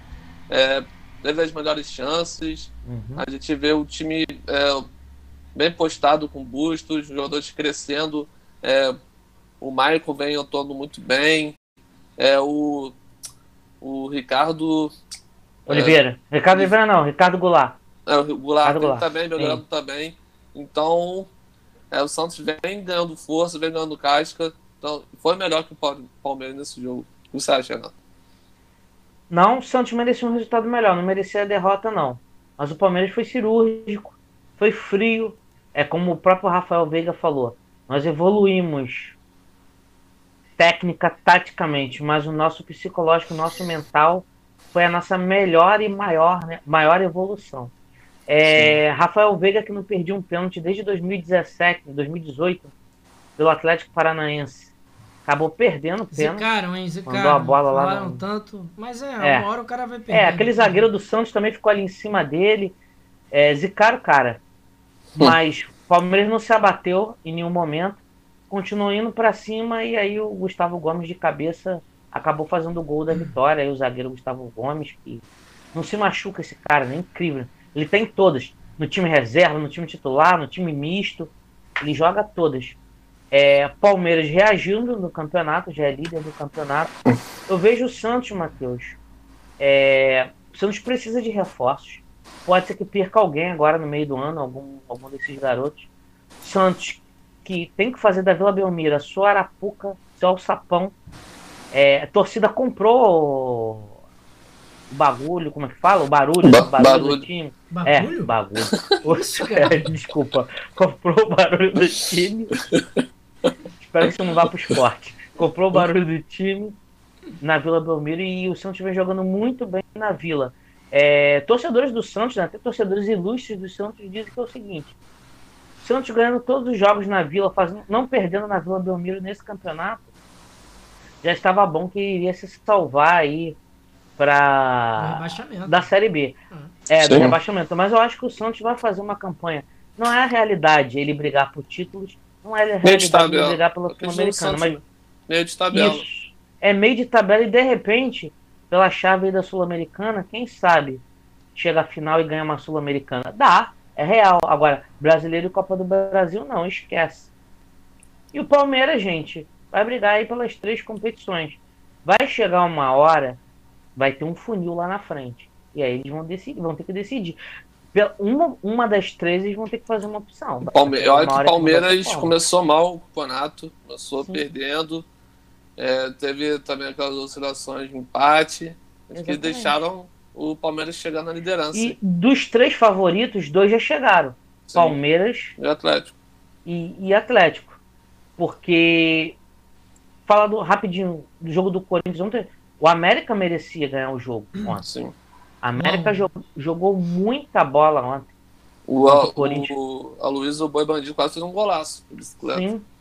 E a, a torcida do Corinthians, diferente de muitas outras torcidas, ela, ela critica, mas ela apoiou o tempo todo. Ela não vai a jogador, mas no final ela cobrou. Tinha faixa lá falando para Vitor Pereira acabar com o rodízio, mas cara, eu vou falar em defesa dele. Se ele acabar com esse rodízio no Corinthians, Não existe Como é que vai ser, Não cara? existe, não existe.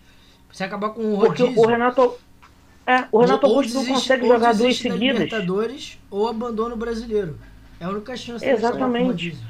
O William, o William, o, O o time é William tá velho. carregando esse time nas costas. Ele é cansado. Exatamente.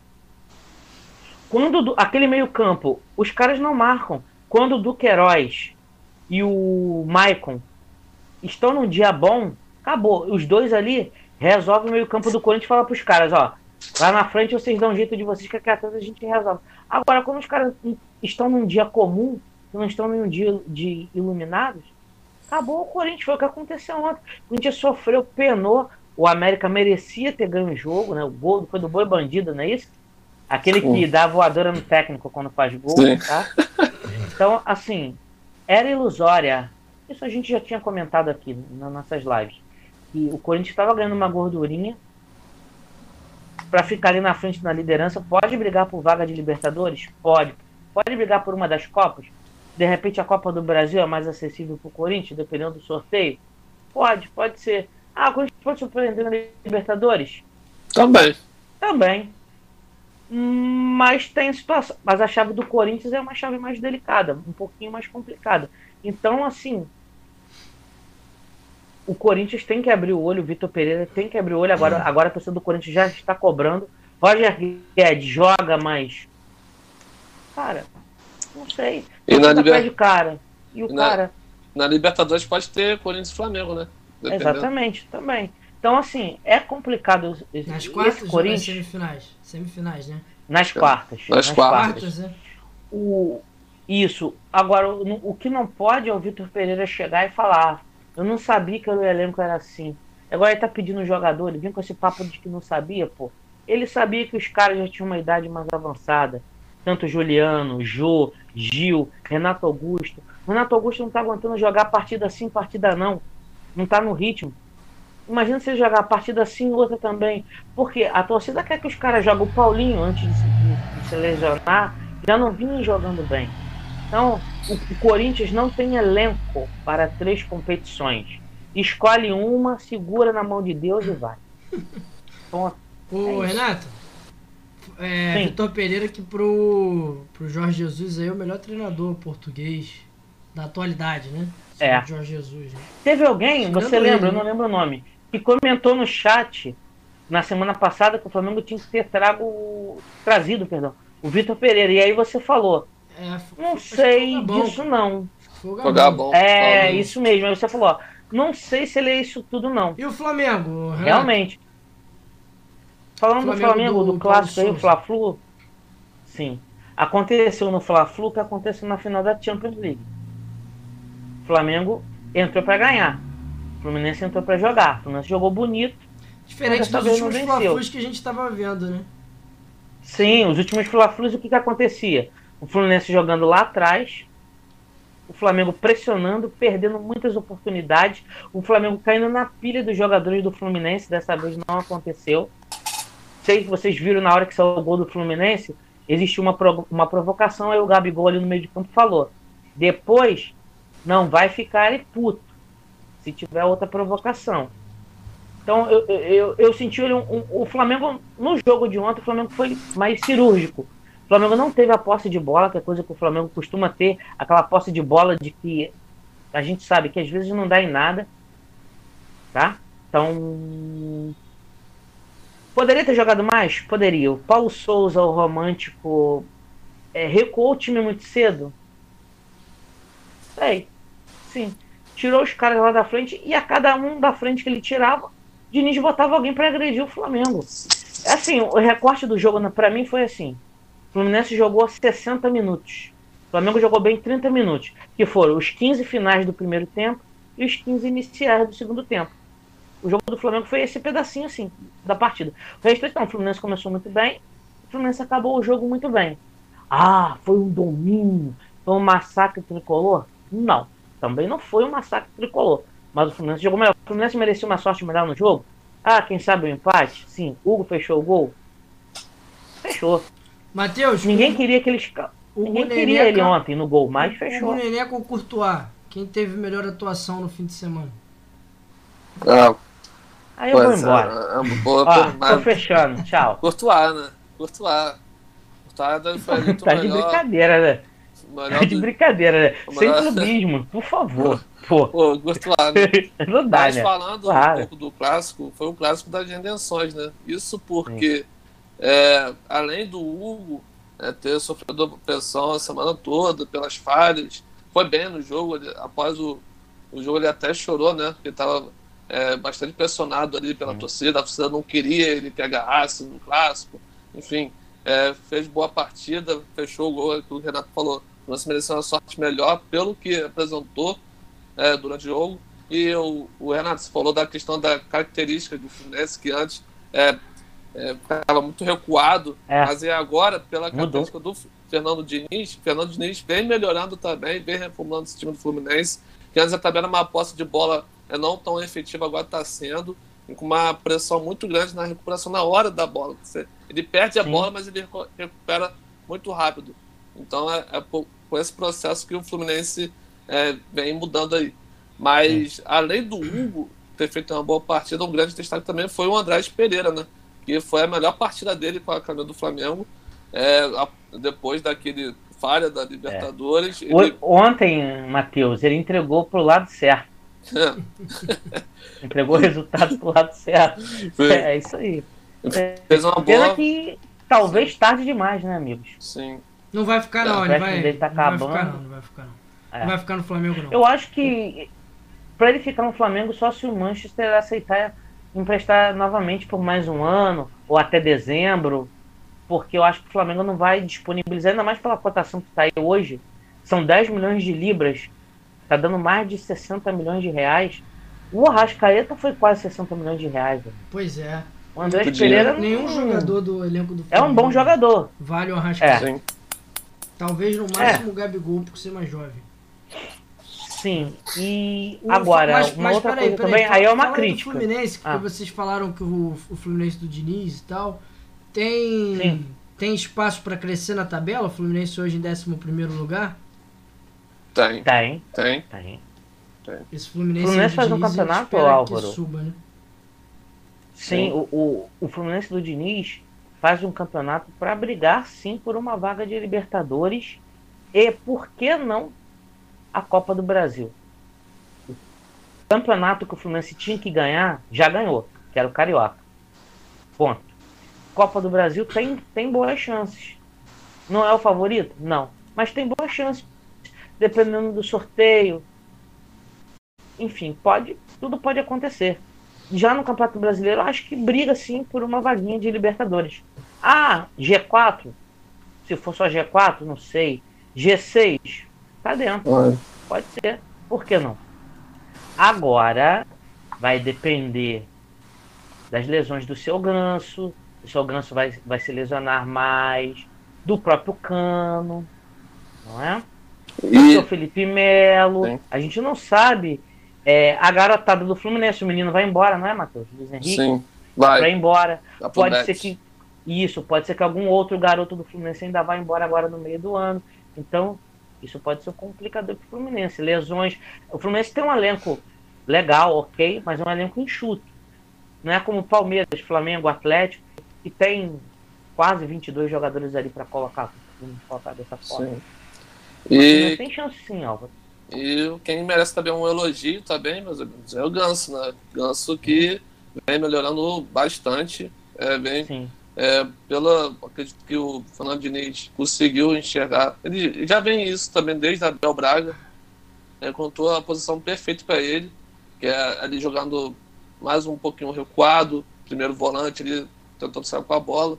Então o Ganso evoluiu bastante. E a gente espera né, que ele volte. a- É, lógico, não, não vai voltar a ser aquele Ganso que ficou na época do Santos, mas que volte a jogar bem, né? Que a gente sabe da qualidade que ele tem. Que ele, continue, que ele continue assim, que ele tem muito ainda para ajudar o Fluminense Sim, é, nessa temporada. Né? sim. Boa. Tá, ele tá muito bem o, o Ganso. Agora, Álvaro, sei que a gente vai mudar de assunto, mas os times agora, Flamengo, Fluminense, a maioria dos times, tirando o Fortaleza e Ceará, que vão, vão jogar agora essa partida atrasada do Brasileirão, vão se matar, né? Vamos colocar assim. Confronto direto pelo rebaixamento, quem diria? E o Bragantino que vai pegar o Goiás de novo pela Copa do Brasil, o jogo da volta adiado, readiado, é, que vai ser essa semana também, todos os outros times vão ter sete dias para treinar, cinco, seis dias para treinar. Então, geralmente, provavelmente, o Flamengo e Fluminense deram folga aos seus jogadores hoje, eu não sei, mas deve, provavelmente deram folga e devem voltar aos treinos amanhã. Então, o meu medo é o seguinte: é o romântico achar que nesses dias de treinamento que ele vai ter, que o Davi Luiz tem que ser titular na zaga. Hum. Já deu para ver que a zaga tem que ser só dois zagueiros e tem que ser Pablo e Rodrigo Caio. Os dois jogando, não tá, não, o Flamengo tá sofrendo menos. Mas tá o Flamengo vai deixar um jogador de um milhão que recebe um milhão e duzentos mil reais por mês no banco? Ué. Quando veio, quando veio o Davi Luiz por esses valores, eu falei que não era tudo isso e me chamaram até de maluco. Não, concordo. Ele é um bom jogador? É um bom jogador, só que, meu amigo, ele não tá jogando nada. Ele não guarda posição, ele não, ele não eu não sei. O que, Matheus, você que é um cara que gosta muito de análise tática, analisa os campeonatos lá no Catar, no Sudão, enfim. É, qual é a posição de Davi Luiz no Flamengo? Ele é volante, ele é atacante, ele é meia, é zagueiro, é líbero, ele é o quê? Porque é batedor de tiro de meta, o que, que ele faz? É zagueiro, né? Já na posição certa. Pô, mano, tá... você vê ele lá, zagueiro é difícil, cara. Ele perde todas, cara. Sim. Ele perde todas. Fórmula 1, Fórmula 1, Renato. Vamos falar do GP de Mônaco.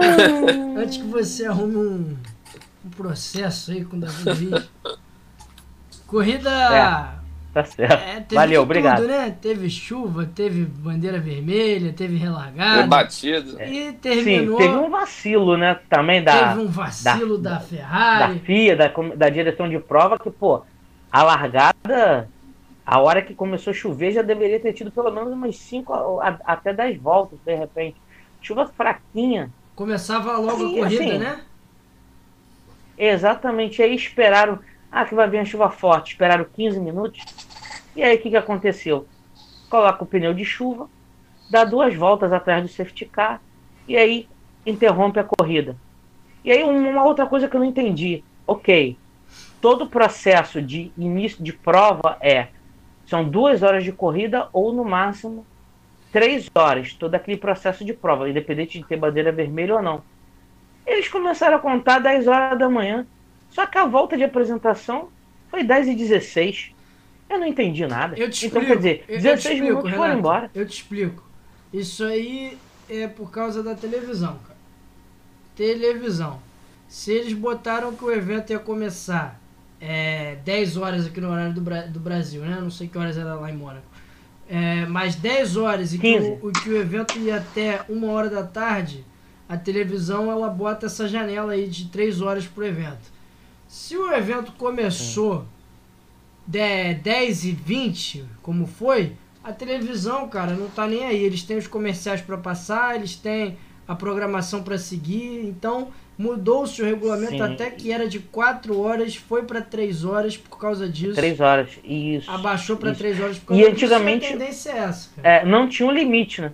Não tinha. Passou o limite depois daquela corrida lá do Canadá, que o Diesel Button, Button estava em último e ganhou a corrida e foram seis horas de, de duração, não tinha isso. E, e realmente faz, faz sentido.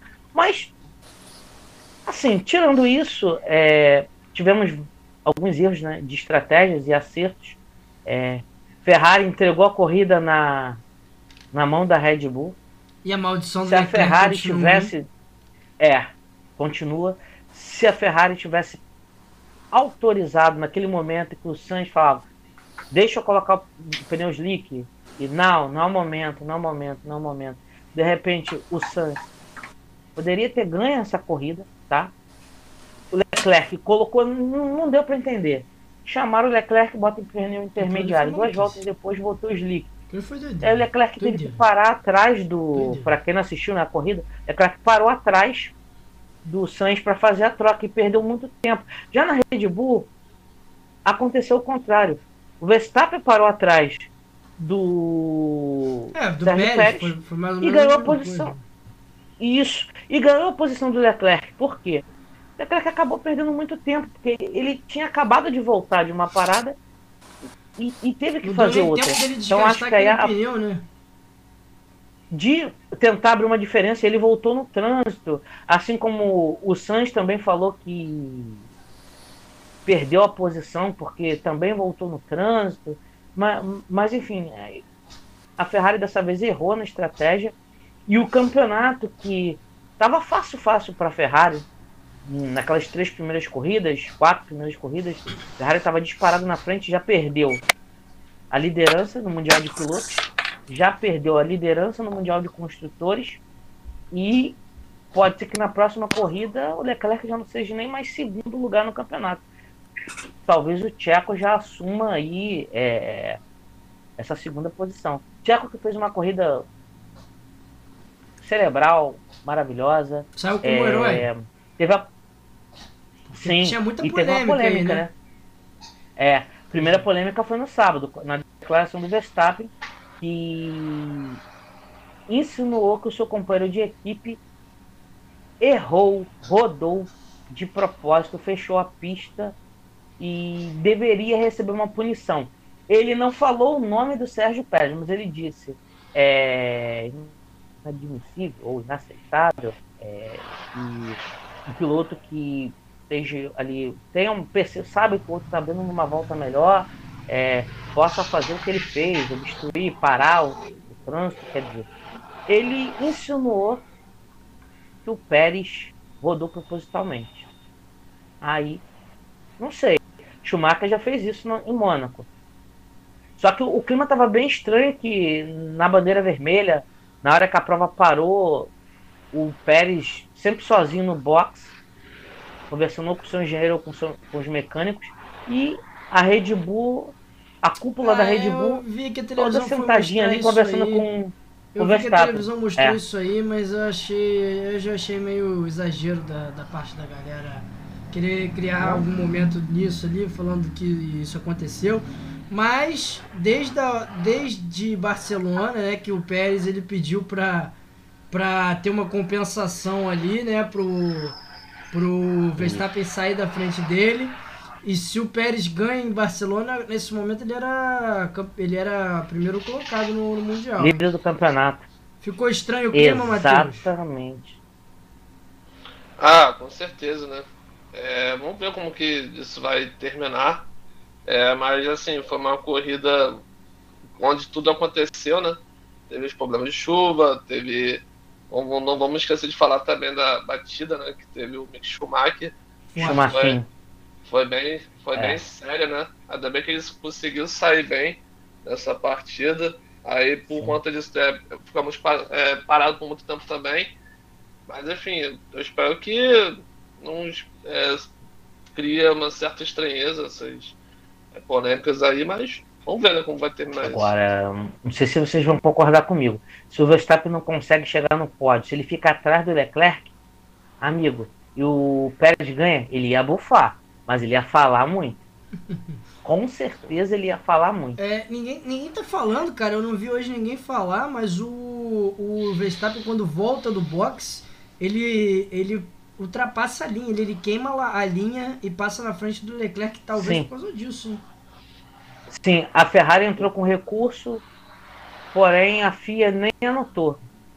Pô, esse ano. Ele, Ô, Renato, saiu já a resposta. E... A gente sabe que ano passado teve muita polêmica da, da, da FIA se meter, entre aspas, nas decisões. Cara, será que eles, esse ano eles vão deixar os caras se matar e não vão falar nada, não? Bom, já começaram com a mudança no regulamento de, de você ter que ceder a posição. Antigamente, é, a FIA enviava a, a comissão né? da prova isso, os comissários enviavam uma mensagem para a equipe, olha, tem que devolver. Agora não. É da consciência de cada um. Você não vai devolver, beleza.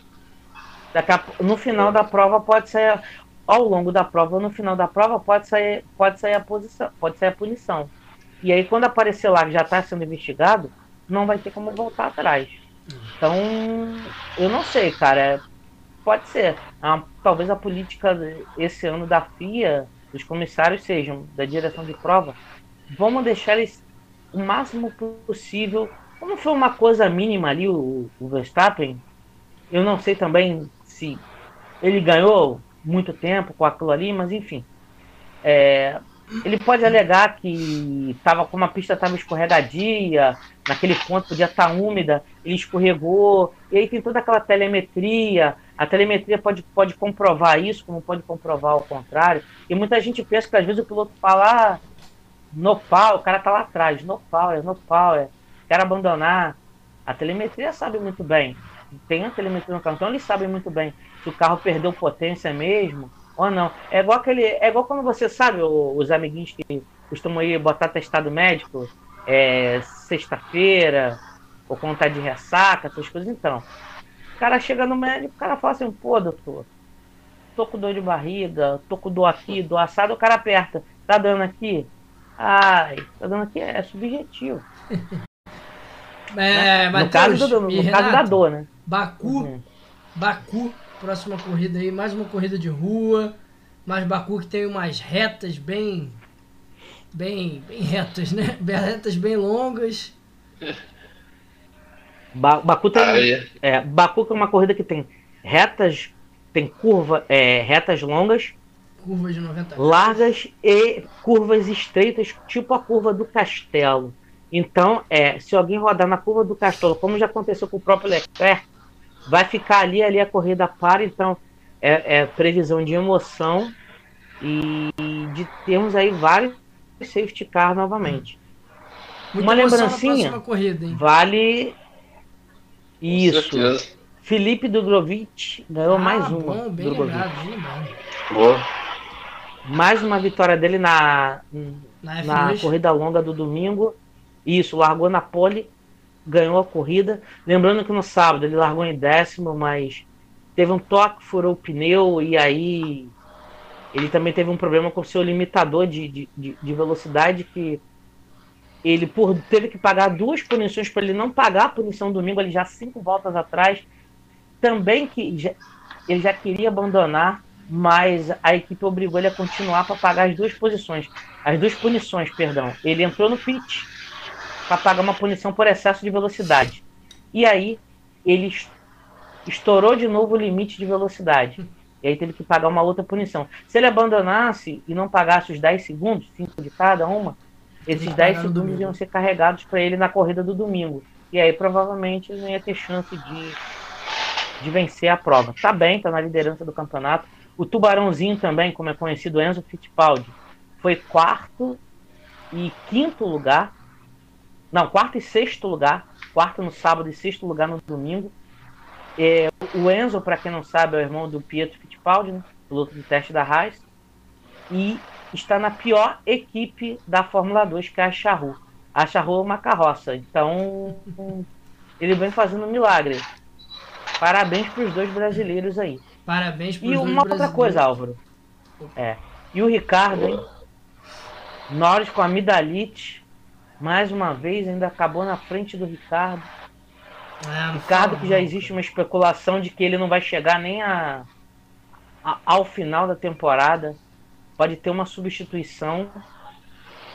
Pasmem. Fernando Alonso voltando para a McLaren e Ricardo voltando para o P. Olha só, hein? Uma outra. Aí, é, uma outra informação okay, é que o Vettel está desgostoso da, da Fórmula 1 e pode a qualquer momento anunciar o término da sua carreira. E aí ele teria indicado, adivinha quem? Chumaquinho para ir para Aston Martin. Chumaquinho levaria levaria o nome, né? O nome Schumacher. Aston Martin não precisa de grana, né, amigos? Né? O papai do Stroll tá lá só gastando, lavando um din-din, como muitos dizem, que né? Isso? Então é um, brinque, um brinquedinho. Olha o cara aí, é. Matheus. Tá então pode acontecer cara. isso aí. É? Tá soltinho ele hoje, é Matheus. Que que é isso? É. Pra quem não sabe, o Mick Schumacher e o, e o, o Vettel são amigos, né? Eles são amigos. É. Eles são amigos, apesar da, do incidente que aconteceu com eles aí, batido aí um, uma ou duas corridas atrás, mas ele, ele, eles são amigos e. Enfim, e aí, pode pintar um assento Seria uma indicação pro, do Vettel. Drogovic? Então, amigos, depende, como a gente já comentou aqui, de algum empresário brasileiro, alguma empresa brasileira, ele vai precisar de um aporte financeiro. Ele é um piloto, ele é um, um ótimo piloto, tem potencial, mas vale lembrar que na Fórmula 2, o maior o patrocínio dele que o maior patrocínio dele é da família dele. São de empresas de familiares dele. Então, cara, e o orçamento na na Fórmula 2 é um, na Fórmula 1 você vê 150 milhões. Cara, é, é muito dinheiro. É, é muito complicado. Mas se ele acabar como campeão, não sei se ele pode se ele vai conseguir o assento para titular, mas acho que ele não faz um outro ano de Fórmula 2 para defender seu título. Provavelmente o que vai acontecer, alguma equipe vai pegá-lo para ser piloto de teste. E até me perguntaram, é, você acha que tem chance dele ser piloto de alguma academia? É, Williams, Alpine, Mercedes, McLaren? Cara, é difícil porque geralmente eles pegam esses pilotos no kart. Eles pegam esses pilotos ainda Verdade. em formação. Verdade. Então acho muito difícil alguma dessas é, equipes é, pegar o Drogovic para ser um piloto de academia. Galera, vamos encerrar, porque quarta-feira a gente está de volta, hein? Depois de amanhã, não vai dar nem tempo de sentir saudade. Quarta-feira só NBA, Matheus. Isso, quarta-feira estamos de volta aí com convidados especiais aí também. Vamos falar das finais é. de conferência, não é? Não, Tirar, não já é final, final já é final da NBA. Só a final? Vai falar só da final então. É. Já é final, final, final NBA, que é da conferência já é passar. Golden State. É. é então não percam a live especial de quarta-feira. No, no, mesmo horário de hoje, não é? Isso. Isso. 9 horas. Isso. Valeu, meus amigos. Valeu, Falou, boa noite, um abraço a todos aí. Continue nos seguindo em nossas redes, galera. Obrigadão. Tchau, tchau. Tchau, tchau. Valeu, gente. Calma aí, calma aí, tô encerrando. Oi. Encerrando. Calma aí. Oi, tô aqui, tô aqui.